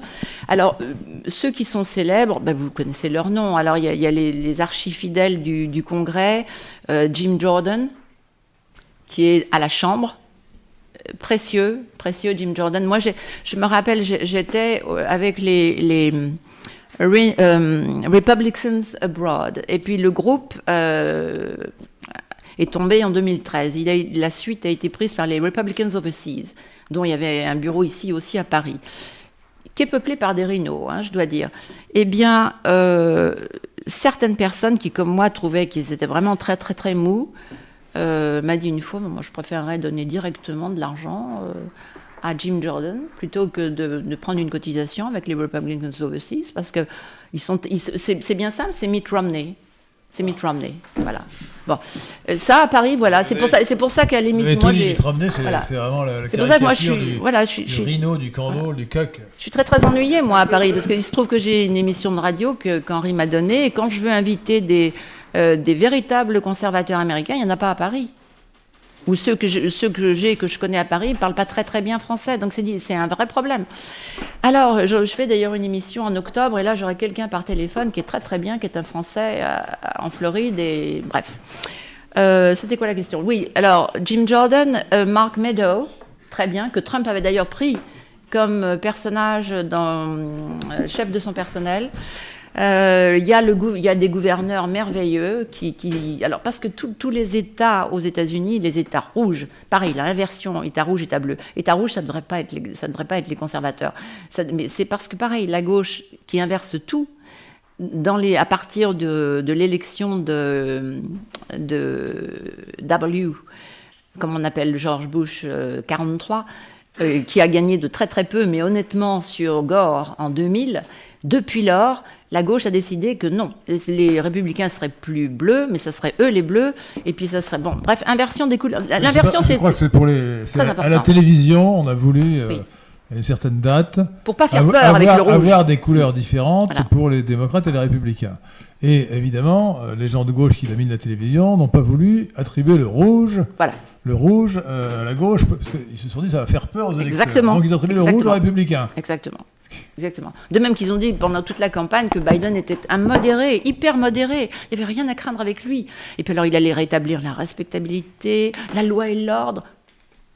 Bon, donc euh, qu'est-ce qu'il y a de alors tous ces tous ces, ces gouverneurs républicains, Christine Noem vient de prendre une position remarquable. Elle vient d'interdire dans son État, le Dakota du Sud, elle vient d'interdire l'avortement euh, par correspondance, qui s'est beaucoup développé pendant le, confinement. Oui, non, vous avez bien entendu. Mais laissez-moi finir. L'avortement. Oui, oui, oui. C'est plus.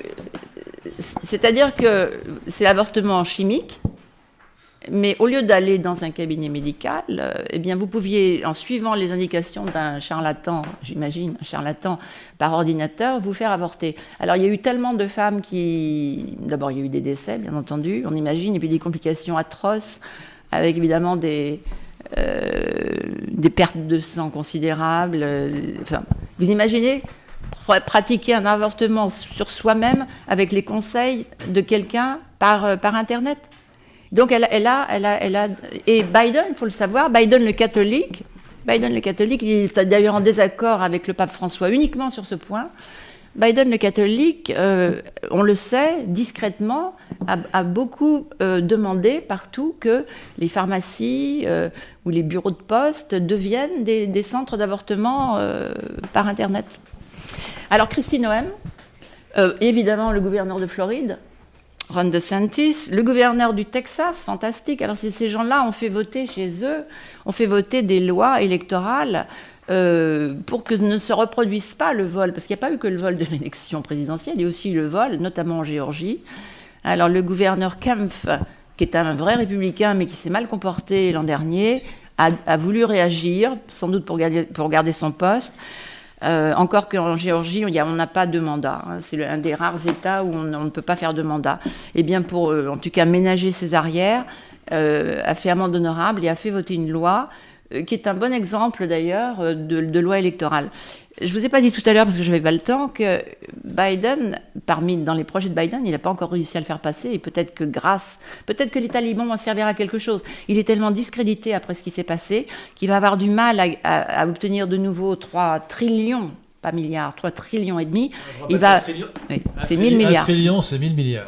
Et il va peut-être avoir aussi du mal à faire voter sa loi électorale qu'ils ont appelée euh, For the People Act tout le temps cette inversion du vocabulaire. C'est pas du tout pour le peuple, c'est pour, pour le peuple. Voilà, autrement dit, c'est pour duper le peuple. Une, loi électorale qui serait, alors ça vous va vous, paraître normal à vous, mais il faut se rappeler que l'Amérique est quand même une fédération, est une république d'abord de 50 États fédérés. Chaque État qui a son propre capitole, qui a son, sa propre constitution, qui a ses propres lois, qui a son propre gouverneur. Et le président américain n'a pas le droit de donner des ordres au gouverneur.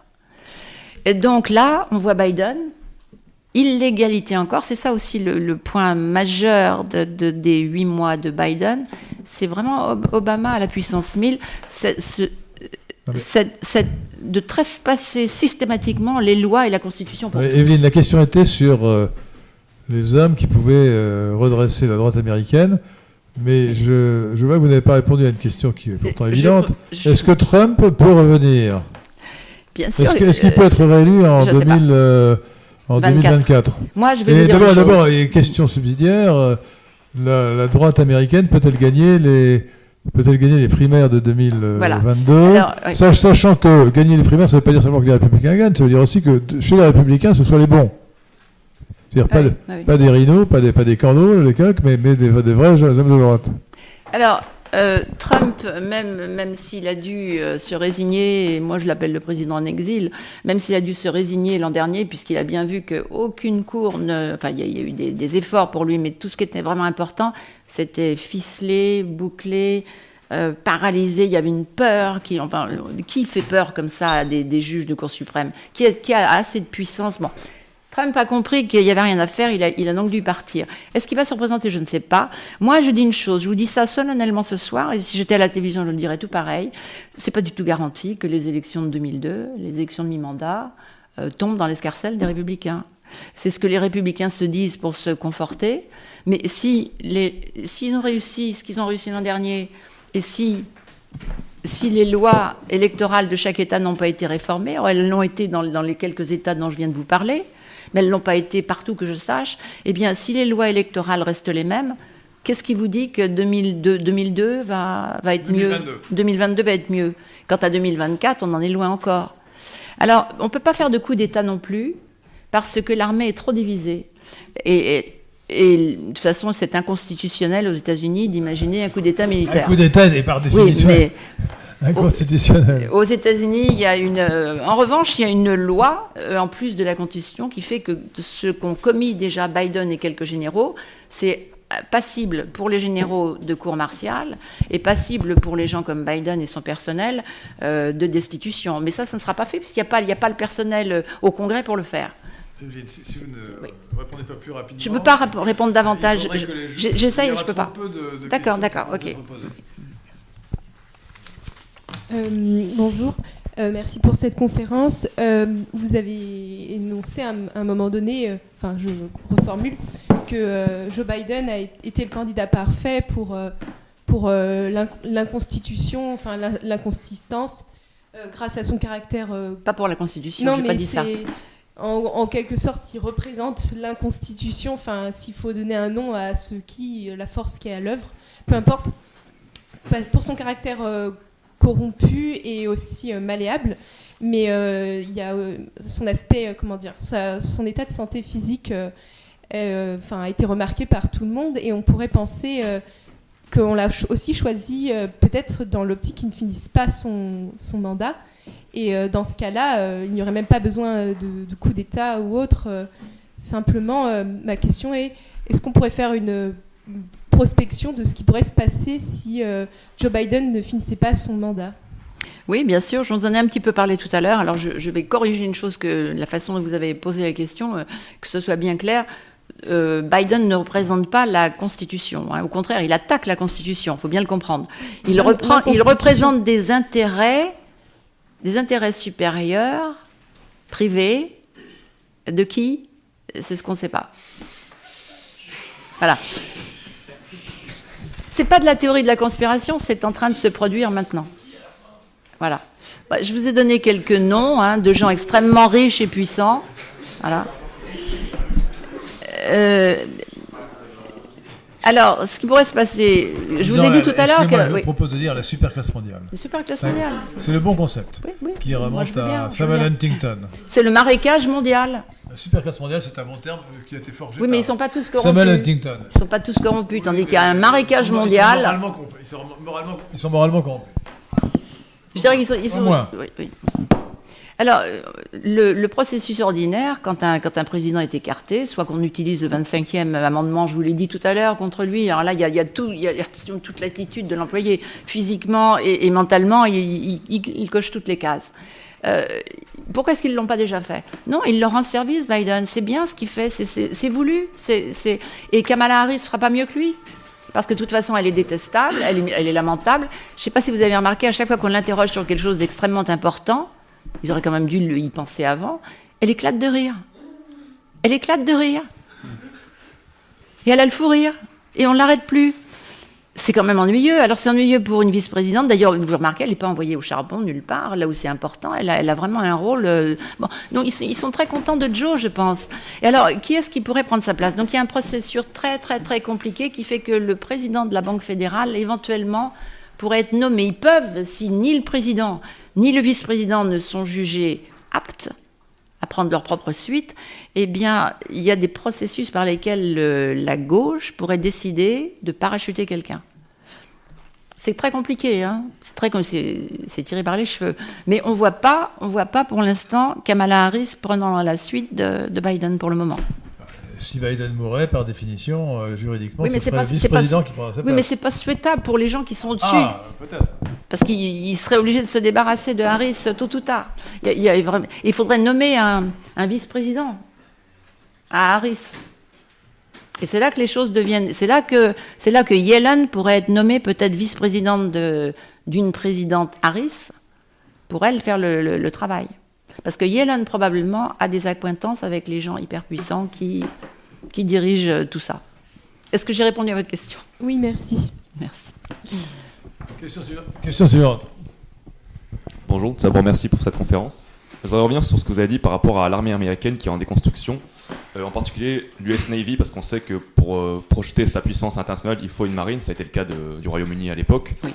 Et c'est plutôt par rapport à, à, la Chine actuellement, est-ce que les États-Unis ont, ont, encore les moyens, avec la Chine qui monte avec sa puissance économique euh, grandissante, est-ce que les États-Unis peuvent encore faire euh, jouer le jeu, par exemple dans le Pacifique, je pense aux îles Spratly, euh, quel est l'état de la Navy américaine et euh, la marine. Que... La marine, excusez-moi. C'est un nom propre. Parce que, parce un que, nom propre. Bah, non, propre, quoi encore. La, la, la, Navy, ça se dit la marine. Et, Londres, et Londres, London se dit Londres. Et je ne dis pas que New York de, se, se devrait se traduire par la Nouvelle-York, mais j'en pense Oui, pas mais il y a plusieurs corps de marine. Hein. Il y a plusieurs corps de marine. Il me semble aussi qu'il y a cette expression de white elephant, donc éléphant blanc, qui est utilisée pour euh, caractériser la marine américaine. Euh, Qu'en est-il vraiment à ce jour? Alors la marine américaine est encore très puissante. Euh, ils, ont, des porte-avions qui marchent, eux. Et puis euh, elle sillonne, comme vous le savez. Mais tout le monde s'en porte très très bien. Hein. Tout le monde critique euh, l'Amérique, mais ça fait quand même 70 ans que ça marche très très bien et que l'Amérique surveille les routes maritimes. Alors avec ce qui vient de se passer en Afghanistan, eh bien tout est remis en question. Ça, ça fait partie. Excellente question que vous avez posée parce que ça fait partie des risques géopolitiques immédiats euh, il est certain que la, la, Chine se lèche les babines hein, de ce qui s'est passé et voit que Taïwan est, est très très ah, près de tomber dans son escarcelle. J'arrive pas à ouvrir ça. Ah. Et, et, donc, euh, oui, parce que c'est mouillé. Ah, non, bravo. Et donc, euh, les, les, hommes sont plus forts que nous, hein, franchement. Les féministes n'ont rien compris. Hein, pour, pour ouvrir une bouteille d'eau, il faut un homme avec soi. Donc, Taïwan, Taïwan est évidemment le prochain pion à tomber. Hein euh, Biden, euh, Biden se soumet à tous les désirs de la Chine. La Chine, d'ailleurs, lui a dit il y a euh, huit mois après son arrivée, non pas, on reprend pas les dialogues si vous continuez les enquêtes sur Wuhan. Et puis, enfin bref, Biden est l'otage de toute façon de la Chine. Ils ont trop de matériaux compromettants sur Biden pour le. Ils peuvent faire de Biden ce qu'ils veulent. Question, Donc, question la question sur l'armée, j'y viens puisque Biden, fait, Biden suit les ordres, hein, il est un parfait exécutant. Donc il a commencé à miner l'armée, tous les corps d'armée, y compris la marine et tous les corps de marine, parce qu'il y a plusieurs corps de marine. Il a donc, il a donc commencé. Alors maintenant, il est tout à fait. Est-ce qu'il défendrait Taïwan? Moi, je ne le crois pas. C'est la question que je voulais vous poser. Si demain, Xi Jinping se lance, lance l'armée chinoise sur Taïwan, que va faire Biden? Biden veut, veut reprendre le, le, dialogue avec les Iraniens, et on sait que les Iraniens arrivent à la bombe atomique. C'est Formose autrefois. Tous les, la Chine a les armes atomiques depuis longtemps. Partout où il y a une arme atomique, vous pouvez plus rien faire. Donc pourquoi est-ce que Biden, c'est important l'Iran, parce que Biden favorise l'Iran pour que, pour que la puiss, une puissance du Moyen-Orient et aussi, en plus du Pakistan, une bombe atomique. Taïwan n'a pas de bombe atomique, mais la Chine, elle, Dieu sait qu'elle en a. Donc euh, partout où il y a une bombe atomique, il reculera. Voilà, parce que nous, c'est notre, votre, notre mentalité votre, hypothèse, euh, décadente. Euh, c'est que, que, Biden laisserait la Chine laisserait la Chine reprendre Taïwan. Je le pense. Je, je le pense. Je pense vrai, que par devant, il ferait le fanfaron. Il dirait non, non, non, ça va pas se passer comme ça. Attention, vous allez voir ce que vous allez voir. On a, bon. Mais je pense que ça irait pas loin. Très, très vite. Le, le mental, euh, la psyché américaine a été abîmée par euh, 50 ans de reculade depuis la Corée. Après, il y a eu le Vietnam, et c'est tout le temps les démocrates, tout le temps les démocrates. Le Vietnam avait été gagné militairement. Ce sont les démocrates qui ont coupé les crédits.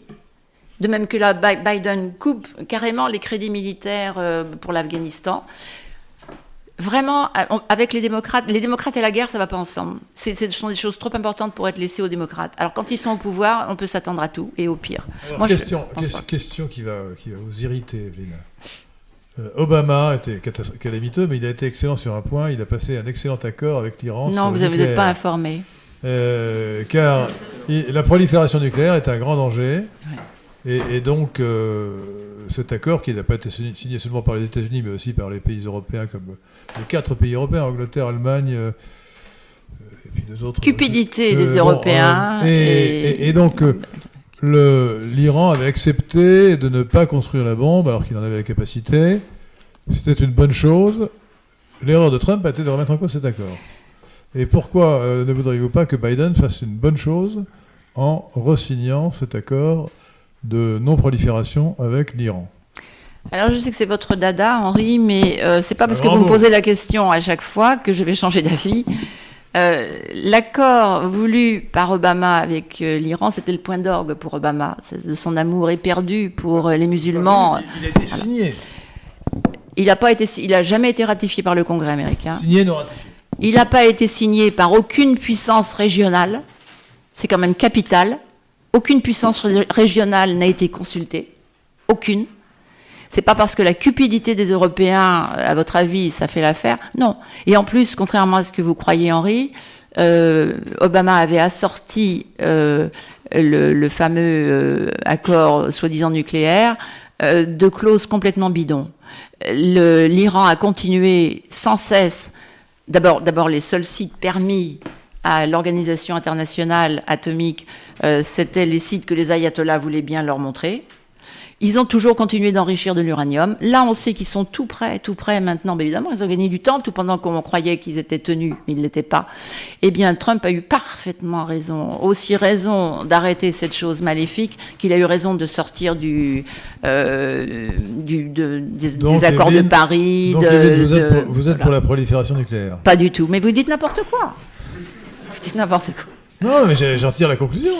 Obama avait également donné 1, 1 trillion, un- non, 1 milliard 700 milli- milliards d'euros, ah non, 1 milliard, 1 milliard 700 millions d'euros euh, aux ayatollahs en, ar- en cash, en argent liquide. Euh, on peut pas être plus corrompu. Et ce- ce- cet, cet accord était euh, jamais ra- ratifié par le Congrès, même par, ceux de son bord. Même par les démocrates. L'Iran aujourd'hui, l'Iran aujourd'hui ne dérange personne sauf Oh. Israël. Et, et- et- et- et les puissances sunnites. Bon alors là, je suis Euh, désolée alors, Henri, euh, on est... Est-ce que euh, croyez-vous qu'il est- qu'il soit normal, comme l'ont démontré Walt et Mersheimer dans un livre remarquable Mais vous me reposez toutes la même question euh, quand je reviens. mais je- Trouvez-vous euh, trouvez-vous normal que la politique américaine au Proche-Orient soit alignée sur celle de- de- d'Israël? Alors d'abord, Les le, intérêts américains ne se confondent pas avec ceux de l'État d'Israël. le livre de Mearsheimer et Walt Remarquable, lisez-le. Lisez-le en sachant que Mearsheimer et Walt sont extrêmement partisans. Ils ne connaissent pas à fond la question euh, des juifs dans le monde, ni même aux États-Unis. Les juifs sont en général énormément de gauche. Il y a des bonnes raisons pour ça. Des bonnes raisons, enfin, leurs raisons. Il faut aussi savoir qu'il y a énormément de juifs, notamment aux États-Unis, qui sont complètement à droite et qui sont de précieux alliés. Et la thèse de Mearsheimer et Walt ne tient pas. Elle n'est pas plus valable que celle des protocoles euh, des sages de Sion. Et Henri est complètement sont- dans l'erreur. sont un faux, ça n'a rien à voir. Là, c'est un livre de deux universitaires, donc Walt et Mersheimer, Mais l'université- qui s'appelle en français euh, le- le- la politique euh, is- Israël, non, le lobby israélien, je, je- je cite, Vous m'avez pas le, le lobby israélien et la politique étrangère des États-Unis. Livre archi documenté, archi renseigné, archi informé, archi convaincant. Lisez ça, vous serez convaincu, sauf Tout le monde est convaincu sauf Evelyne. Non. Si vous parlez de, si vous alliez aux États-Unis, si vous parliez avec des conservateurs américains du niveau ou plus de Mersheimer et Walt, euh, vous sauriez que vous êtes dans l'erreur. Et vous sauriez aussi une chose gravissime, c'est que entre 2006 où ils ont écrit ce livre et aujourd'hui, et notamment sous Obama, à une vitesse fantastique, il y a un lobby, enfin il y en a plusieurs, mais à eux tous, ils forment un lobby Un groupe, islamique un groupe de pression. extraordinaire installé dans les institutions américaines. Et ce lobby, alors il est, il est d'ailleurs représenté, il est représenté à la Chambre du Sénat par ce qu'on appelle le squad, l'escadrille, de quatre femmes qui sont extrêmement à gauche, virulentes, dont euh, deux musulmanes et une qui est voilée. Et donc ce lobby musulman aux États-Unis, à côté, le lobby juif de Mershamer et Walt, c'est de la gnognotte. Soyons sérieux, c'est l'inverse. Bon. Mais vous savez, Henri, vous devriez quand même euh, élargir vos, vos horizons et vous renseigner un peu. Je vous ai envoyé des articles passionnants qui viennent de... Lisez le Gatestone Institute. Bon, autre question, un champ de sujet. Je vois, je vois. De monsieur, monsieur euh, à droite, Bonjour, monsieur. euh, qui est, qui, qui, lui était né en 1981. Dans l'autre siècle. Euh, Je suis sidéré par la montée du wokisme aux États-Unis. Euh, le wokisme touche en fait toute la, tout- tous les, tous les pans de la société et surtout l'enseignement et l'enseignement supérieur, même les Ivy League. Et ce qui me sidère, Surtout les Ivy League. Tout oui. Et pourquoi il n'y a pas plus de réaction En France, nous avons des intellectuels de majorité à droite. hein. Je pense évidemment à Onfray, euh, Bruckner, Philippe Pro. Nous avons En France, il y a quand même des gens qui réagissent. Aux États-Unis, qu'y a-t-il Bah si, il y en a beaucoup. Alors justement, lisez, le, lisez les articles du Gatestone Institute. Oui. Euh, lisez Héritage, est encore très très bien. Euh, Il y, a, il y a tous les sites que moi je consulte tous les matins, j'y passe deux heures tous les jours. Euh, vous, avez, vous avez véritablement des intellectuels qui sont justement alors dans les think tanks. Mon, premier livre s'appelait justement les think tanks, l'Amérique des think tanks. Et c'est non, ce sont pas des clubs de réflexion. Euh, Réservoir de pensée, c'est vrai. Non, non, non, c'est c'est plus complexe que cela. Donc, si, il y a beaucoup d'intellectuels conservateurs euh, américains, détrompez-vous, il y en a énormément, mais évidemment, le, le- ils sont le- pas le- connus. le cochon sur la table. Et surtout, il y a une chose qu'il faut savoir. Est-ce qu'ils sont aussi connus que les, Français que citer ces Parlez dans le sont micro. Parlez dans le micro. Est-ce que, ces médias sont aussi connus que le Figaro à l'heure actuelle Bien sûr, Est-ce que. c'est- D'accord. Bien sûr. Euh, alors, euh, bah, vous les trouvez dans les, grands journaux conservateurs, et puis vous les trouvez aussi euh, dans, les organismes. Alors, on n'a pas ce phénomène, nous, de think tanks en France. Et par contre, en France, on a quelque chose que les Américains ne font pas. Et, moi, je- suis complètement américaine de ce côté-là. Je, déteste qu'on parle des intellectuels comme si c'était une profession, comme si c'était leur, leur, leur, gagne-pain. Euh, sont des gens qui ont un certain niveau intellectuel et qui se posent des questions. Bon, mais nous aussi. Euh, aux États-Unis, vous n'auriez pas l'idée de dire de quelqu'un c'est un intellectuel. C'est, un adjectif, mais c'est pas une profession, c'est pas un État. Vous comprenez? C'est aussi pour ça que on les désigne pas comme ça. Et moi, je me rappelle, euh, bah, il y, a- des grands, des gens comme John Bolton, justement, qui s'est fâché avec Trump avant d'être au gouvernement de Trump. C'était ce que je citais souvent comme exemple d'un grand intellectuel. C'est quelqu'un qui écrit beaucoup de. Et, qui- à mon avis, d'ailleurs, ça reste, euh, bien que je lui en veuille de ce qu'il a fait à Trump, ça reste euh, véritablement un des meilleurs spécialistes du, des organisations internationales, et notamment de l'ONU. Voilà. Donc il y a des grands intellectuels, mais on les inattendu, hein. désigne pas tels quels. Voilà. Ils ont en même temps d'autres fonctions. Autre question. Alors oui, après avoir parlé des armes de destruction massive de l'Iran, j'aimerais revenir sur le sujet que vous avez brièvement évoqué du second amendement aux États-Unis. Alors bien qu'il ait Du, du- du second amendement aux États-Unis, bien qu'il ait été euh, attaqué à plusieurs reprises à travers l'histoire, soit en 1934, 69 ou 90. Sur les armes, hein. Oui, sur les armes, tout à fait, sur le droit de conserver et de porter les armes. Ah, mais il est attaqué tous les jours par la Il gauche les américaine. jours, mais j'aurais aimé savoir euh, ce que vous pensiez de- des pistes que, euh, que, que va utiliser Biden pour, euh, pour s'en prendre à cet amendement après la, la nomination ratée de Shipman à la tête de l'ATF. Je suis pas au courant de ce, ce ATF, je ne sais pas ce que c'est qu'ATF. C'est l'organisation fédérale chargée notamment de réguler la prolifération des armes à feu. Ah oui. Oui, oui, d'accord, j'y suis maintenant. Euh, je ne sais pas quoi vous dire. Je sais, je sais pas. Il y, y a rien de. Je sais qu'ils gagnent, ils, ils guettent le moment. Et à chaque fois qu'il y a une tuerie quelque part, ils repartent avec les mêmes arguments. Et l'Amérique ne cédera pas. Je pense qu'ils auront beaucoup de mal avec le deuxième amendement. Et là, pour les armes à feu, eh bien, il y a tout le temps des- de plus en plus de restrictions. Je sais qu'ils arrivent à faire voter de temps en temps quelques restrictions. Ou alors, s'ils n'arrivent pas à enlever les armes à feu, eh bien, ce sont les munitions. Ils s'attaqueront. pas- Ils, ils- ils essayent par les, par les côtés s'ils n'arrivent pas frontalement. Vous voyez D'ailleurs, à ce sujet, oui, Trump n'a pas été un très grand défenseur du second amendement, hein, Si. surtout après cette, euh, la fameuse tuerie de Las Vegas. hein. Si, si, Trump a, a sans cesse, euh, d'ailleurs, il est, il est la, euh, la NRA a, a- NRA. veut appeler à voter pour lui. Euh, il est en bon terme avec euh, les, les- les- lobbies des armes à feu. Groupe de Je dire des groupes de- Et non, non, je pense que le- je pense que vous êtes un peu injuste là. Il n'a pas pu tout faire en quatre ans. hein. Il avait absolument besoin d'un deuxième mandat pour remettre l'Amérique véritablement euh, sur les rails.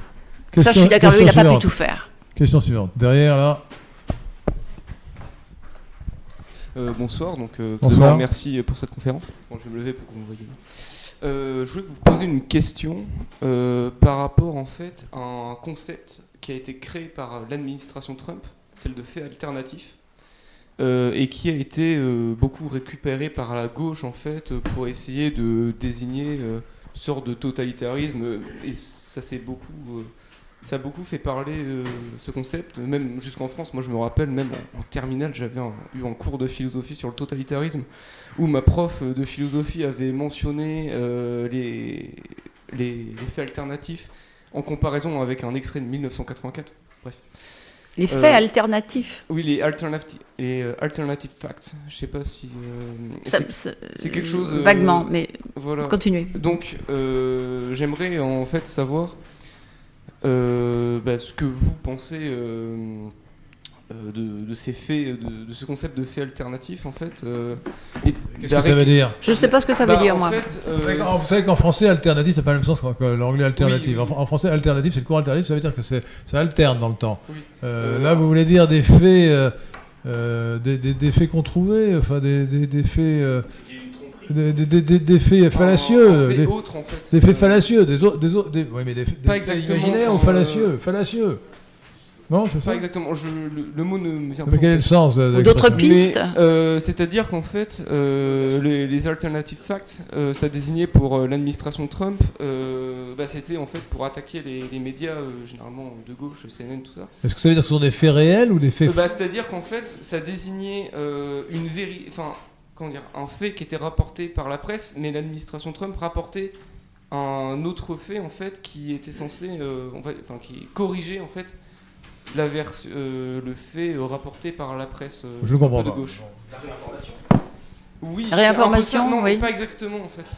Euh, Je suis pas sûre- je suis pas sûre de l'inventeur comprendre. du concept de réinformation, je vous signale. Non, mais euh, ce n'est- ce n'est pas vraiment euh, de la réinformation, c'est vraiment des, euh, des faits euh, alternatifs. Enfin, je, je ne sais vraiment ouais, pas. Excusez-moi, je sais vraiment pas comment traduire ça en fait. euh. merci, merci de votre question. Essayez de répondre. Euh, c'est difficile. Ce que, ce que je sais, c'est que l'Amérique, avec Biden, descend carrément. euh, enfin, c'est une, c'est une république totalitaire euh, qui viole la loi, qui viole la Constitution, qui justifie justifie ces empiètements sur la Constitution en disant oui mais notre but est tellement noble et élevé euh, et, l'ennemi, euh, le terroriste intérieur euh, est, tellement méprisable que, notre, action est justifiée. Voilà, on en est là. Et Biden veut arriver, en fait, il a, il a invité donc ce million presque là d'immigrés venant du Sud. Il a déjà fait venir 50 000 Afghans. Et je vais répondre aussi à la question de monsieur, parce que ce wokism euh, se répand comme une traînée de poudre en Angleterre avec Boris Johnson, et puis même chez nous en France, il y a une ministre, une ministre, comme on dit maintenant, en parlant d'une femme, euh, oui, voilà, euh, qui, reprennent pratiquement dans, la semaine, voire dans l'heure, des décisions qui ont été prises aux États-Unis. Boris Johnson veut euh, 20 000 euh, immigrés afghans. Et il n'a pas été question, là encore, de voir si vraiment ils avaient aidé les troupes euh, anglaises, euh, etc. Euh, bon, et, le but, on pense que le but de Biden, ce serait de venir dans, l'année qui vient, maintenant, là, de- 2022, ça serait de venir, faire venir, avant les, élections du, du midterm, euh, de mi-mandat, pardon, ça serait de faire venir un autre million d'Afghans pour véritablement arriver à. Et les faire venir, tout est prévu, tout est prévu. On dirige déjà les, les immigrants qui viennent euh, de, de la frontière sud, on les dirige vers les, euh, les precincts. Euh, c'est quoi ça en français C'est les, circonscriptions les circonscriptions électorales où la gauche est mal placée. Donc là, si on les met là, ils vont faire, comme on a fait pour le vote de Trump, enfin le, vote contre Trump, ils, ont inventé des, votes dans, euh, des, localités pour faire basculer un État. Donc tout est prévu. L'évacuation d'ailleurs des Afghans, on a, on a, j'ai lu pas mal de, de reportages euh, sérieux là-dessus. Au début, j'en croyais pas mes yeux, mais ça se recoupe, donc ça doit être vrai. Quand vous avez vu toutes ces évacuations là pendant au courant du mois d'août, eh bien, il faut savoir qu'il y avait quand même 85% des civils évacués qui étaient des Afghans, seulement 15% d'Américains. Euh, ça interroge. Et alors, vous me parliez, monsieur, des, intellectuels et, du wokism. Eh bien, euh, nous, à nos portes, on a Boris Johnson qui, euh, moi, ça m'avait mis la puce à l'oreille quand il y a, il y a un an de ça, un peu plus, un an et demi, vers le mois d'avril, avril, oui, mars-avril, il avait dit la sortie de ce virus, c'est évident, ça sera la transition énergétique verte. Et Biden, en ce moment, est en train de, vouloir faire financer le, Green New Deal, qui euh, serait le, fameux New Deal, mais cette fois-ci vert, euh, de Bernie Sanders et de AOC, qui est une de ces femmes euh, vénéneuses euh, amenées par le lobby musulman au, au- Congrès américain. Voilà. Et donc, ce qu'on voit, qui est très important, c'est que cette gauche internationale est très, très organisée. C'est pas qu'il n'y a pas d'intellectuels de droite aux États-Unis ou chez nous ou ailleurs, c'est qu'ils sont pas reliés. Tandis que la gauche, ce qu'on appelle la, communauté internationale, les, leaders de l'Union européenne, la gauche américaine, et puis, des gens comme Trudeau. Trudeau veut aussi, lui, tout, de suite 20 000 euros, 20, 20 000 Afghans chez lui tout de suite. Ils sont tous, ils sont tous alignés sur les mêmes concepts, les mêmes politiques, et apparemment dans le même but. Est-ce que ça répond un peu à vos questions? Encore une ou deux questions? Qui, qui veut poser une question? Bonsoir madame, merci pour cette heure, très agréable vraiment. Euh, donc une question pour nous rapprocher un petit peu de notre côté de l'Atlantique. Tant que cette clique fangeuse sera au pouvoir aux États-Unis, euh, quel sera vraiment le rapport de ce pays avec la France? Bah, c'est une très bonne question, mais j'en sais rien. Euh, On a vu que Macron, euh, tout en faisant plein de mamour à Trump au début, n'avait pas réussi véritablement à l'influencer, euh, ni l'inverse d'ailleurs. Et euh, Biden, et par contre, euh, à part l'histoire afghane de ces derniers jours, eh bien, Biden est à peu près euh, en conformité avec Boris Johnson. Il s'est même immiscé dans, le Brexit en prenant ouvertement du côté de l'Union européenne. Biden est complètement pour l'Union européenne. La France, il n'en a rien à faire. Donc, il est complètement pour euh, abolir les nations. Il est pour ces fameux blocs régionaux. Donc, il adore l'Union européenne. L'Union européenne lui semble fantastique. La France, franchement, euh, je ne sais pas s'il y a eu déjà, enfin je crois que Macron a déjà fait un voyage là-bas. Euh, pour l'instant, il ne s'est rien passé. Euh, il se moque de la France, de même que Obama se moquait complètement de, l'Europe. La, seule chose importante pour eux, c'est l'Union européenne, parce que l'Union européenne, pour eux, va dans le bon sens. Euh, c'est une étape, c'est un laboratoire. C'est un laboratoire qui vise à abolir les nations, les souverainetés, euh, qui, qui, sont bien entendu condamnés. Nationaliste, c'est mauvais, c'est populiste, c'est leur terme. Voilà. Donc Biden, moi, je, je vois pas de, je crois qu'il n'aura pas une minute à accorder à la France. Je pense que c'est pas du tout dans ses, dans ses préoccupations. Lui, seule l'Union européenne peut l'intéresser. Si ça Une répond à votre question. question. Une dernière question. Là, au fond, au fond de la salle, là. Bonsoir. Alors, alors, ça fait deux, alors, alors, deux questions, d'accord. Ils sont dans le Alors, noir bah, d'ailleurs mais. Evelyne va répondre rapidement. Bonsoir, merci pour votre exposé. Alors parlez bien dans le micro. Oui. Euh, récemment, il y a eu des informations comme quoi euh, Anthony Fauci, Plus fort et dans le micro. Oui, comme quoi. Anthony Fauci euh, aurait menti euh, sciemment sous serment devant je ne sais plus quel organe euh, aux États-Unis euh, quand on lui a demandé si les États-Unis avaient financé euh, un laboratoire à Wuhan pour faire des recherches sur les coronavirus euh, de chauves-souris. Alors, attendez, vous parlez près du micro, c'est pas parler trop près du micro C'est parce pas que très c'est mauvais aussi. a- oui. Il faut parler à 2 cm, pas, dans, le- pas, pas, pas à 1 mm. Non, Mais j'ai entendu la question. Répondez à la question. Euh, Fauci est un personnage, c'est une, véri- une véritable couleuvre.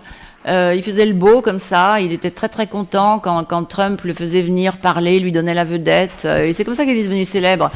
Euh, avant, il y avait que la communauté scientifique, enfin scientifique entre guillemets, hein, euh, qui le connaissait.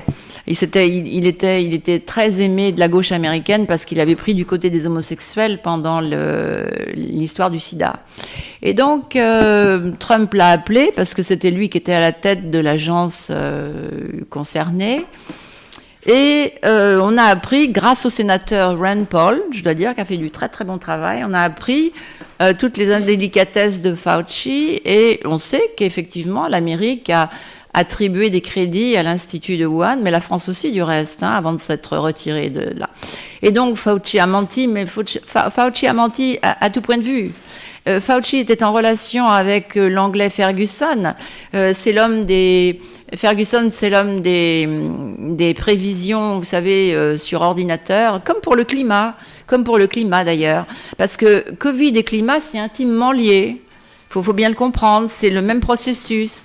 Et euh, Fauci est absolument condamnable et les conservateurs américains demandent son renvoi euh, du NIAD, je ne sais plus à quoi, mais enfin bref, l'agence euh, à la tête de laquelle il se trouve, euh, demande son renvoi, mais évidemment, de- tant qu'on est, tant qu'on est au, au Congrès, une majorité de sénateurs et puis la, euh, une majorité à la Chambre plutôt, et puis euh, au Congrès, au, au Sénat, juste 50-50, plus Kamala Harris qui peut venir faire la 51e voix, il n'y a aucune chance, pas plus que, que de chance de destituer Biden.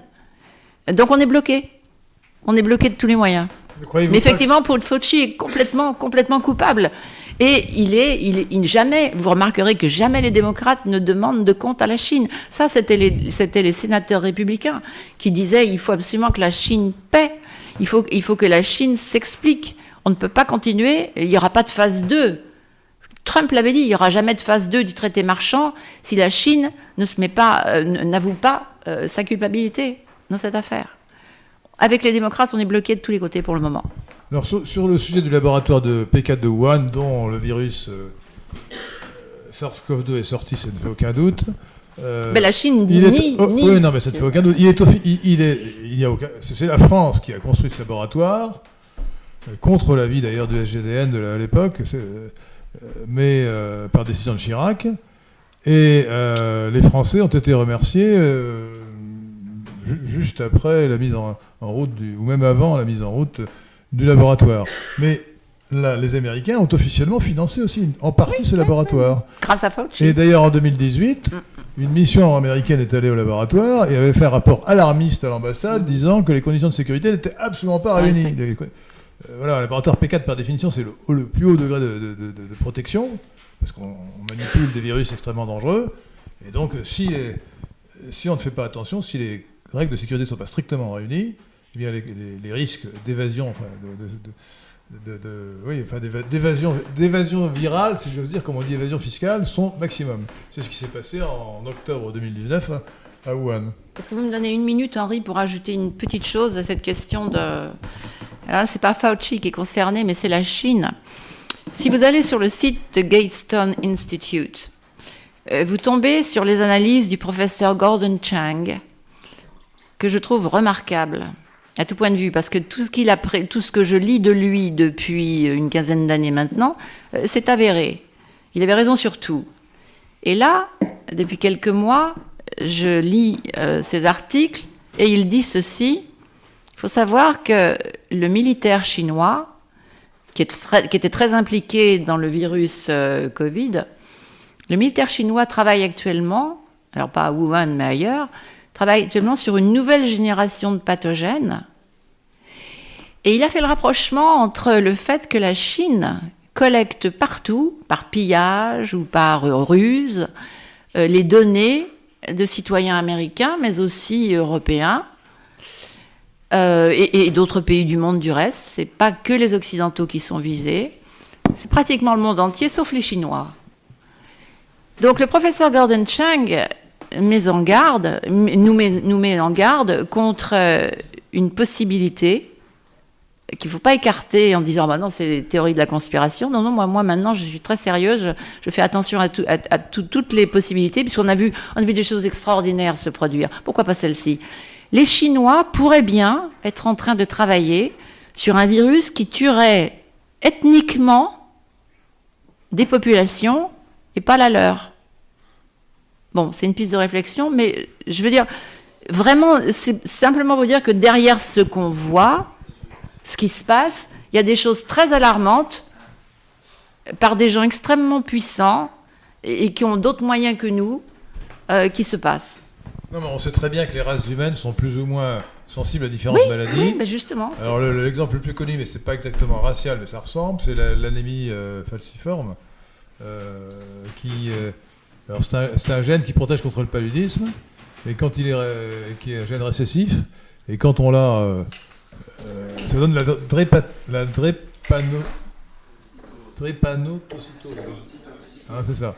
Euh, cette, mal- cette maladie est provoquée par le, par le gène en question, qui à l'état récessif protège contre le paludisme, et lorsqu'il est lor- lorsqu'on l'a des deux côtés, euh, eh bien, on a cette maladie grave.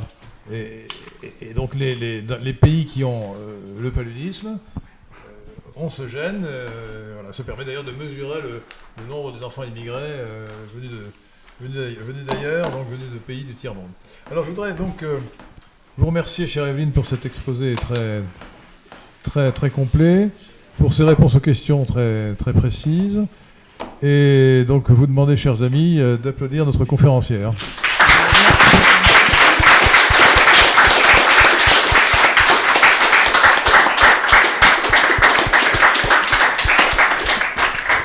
Et nous continuerons avec elle en levant le, verre de l'amitié. Merci. Certainement.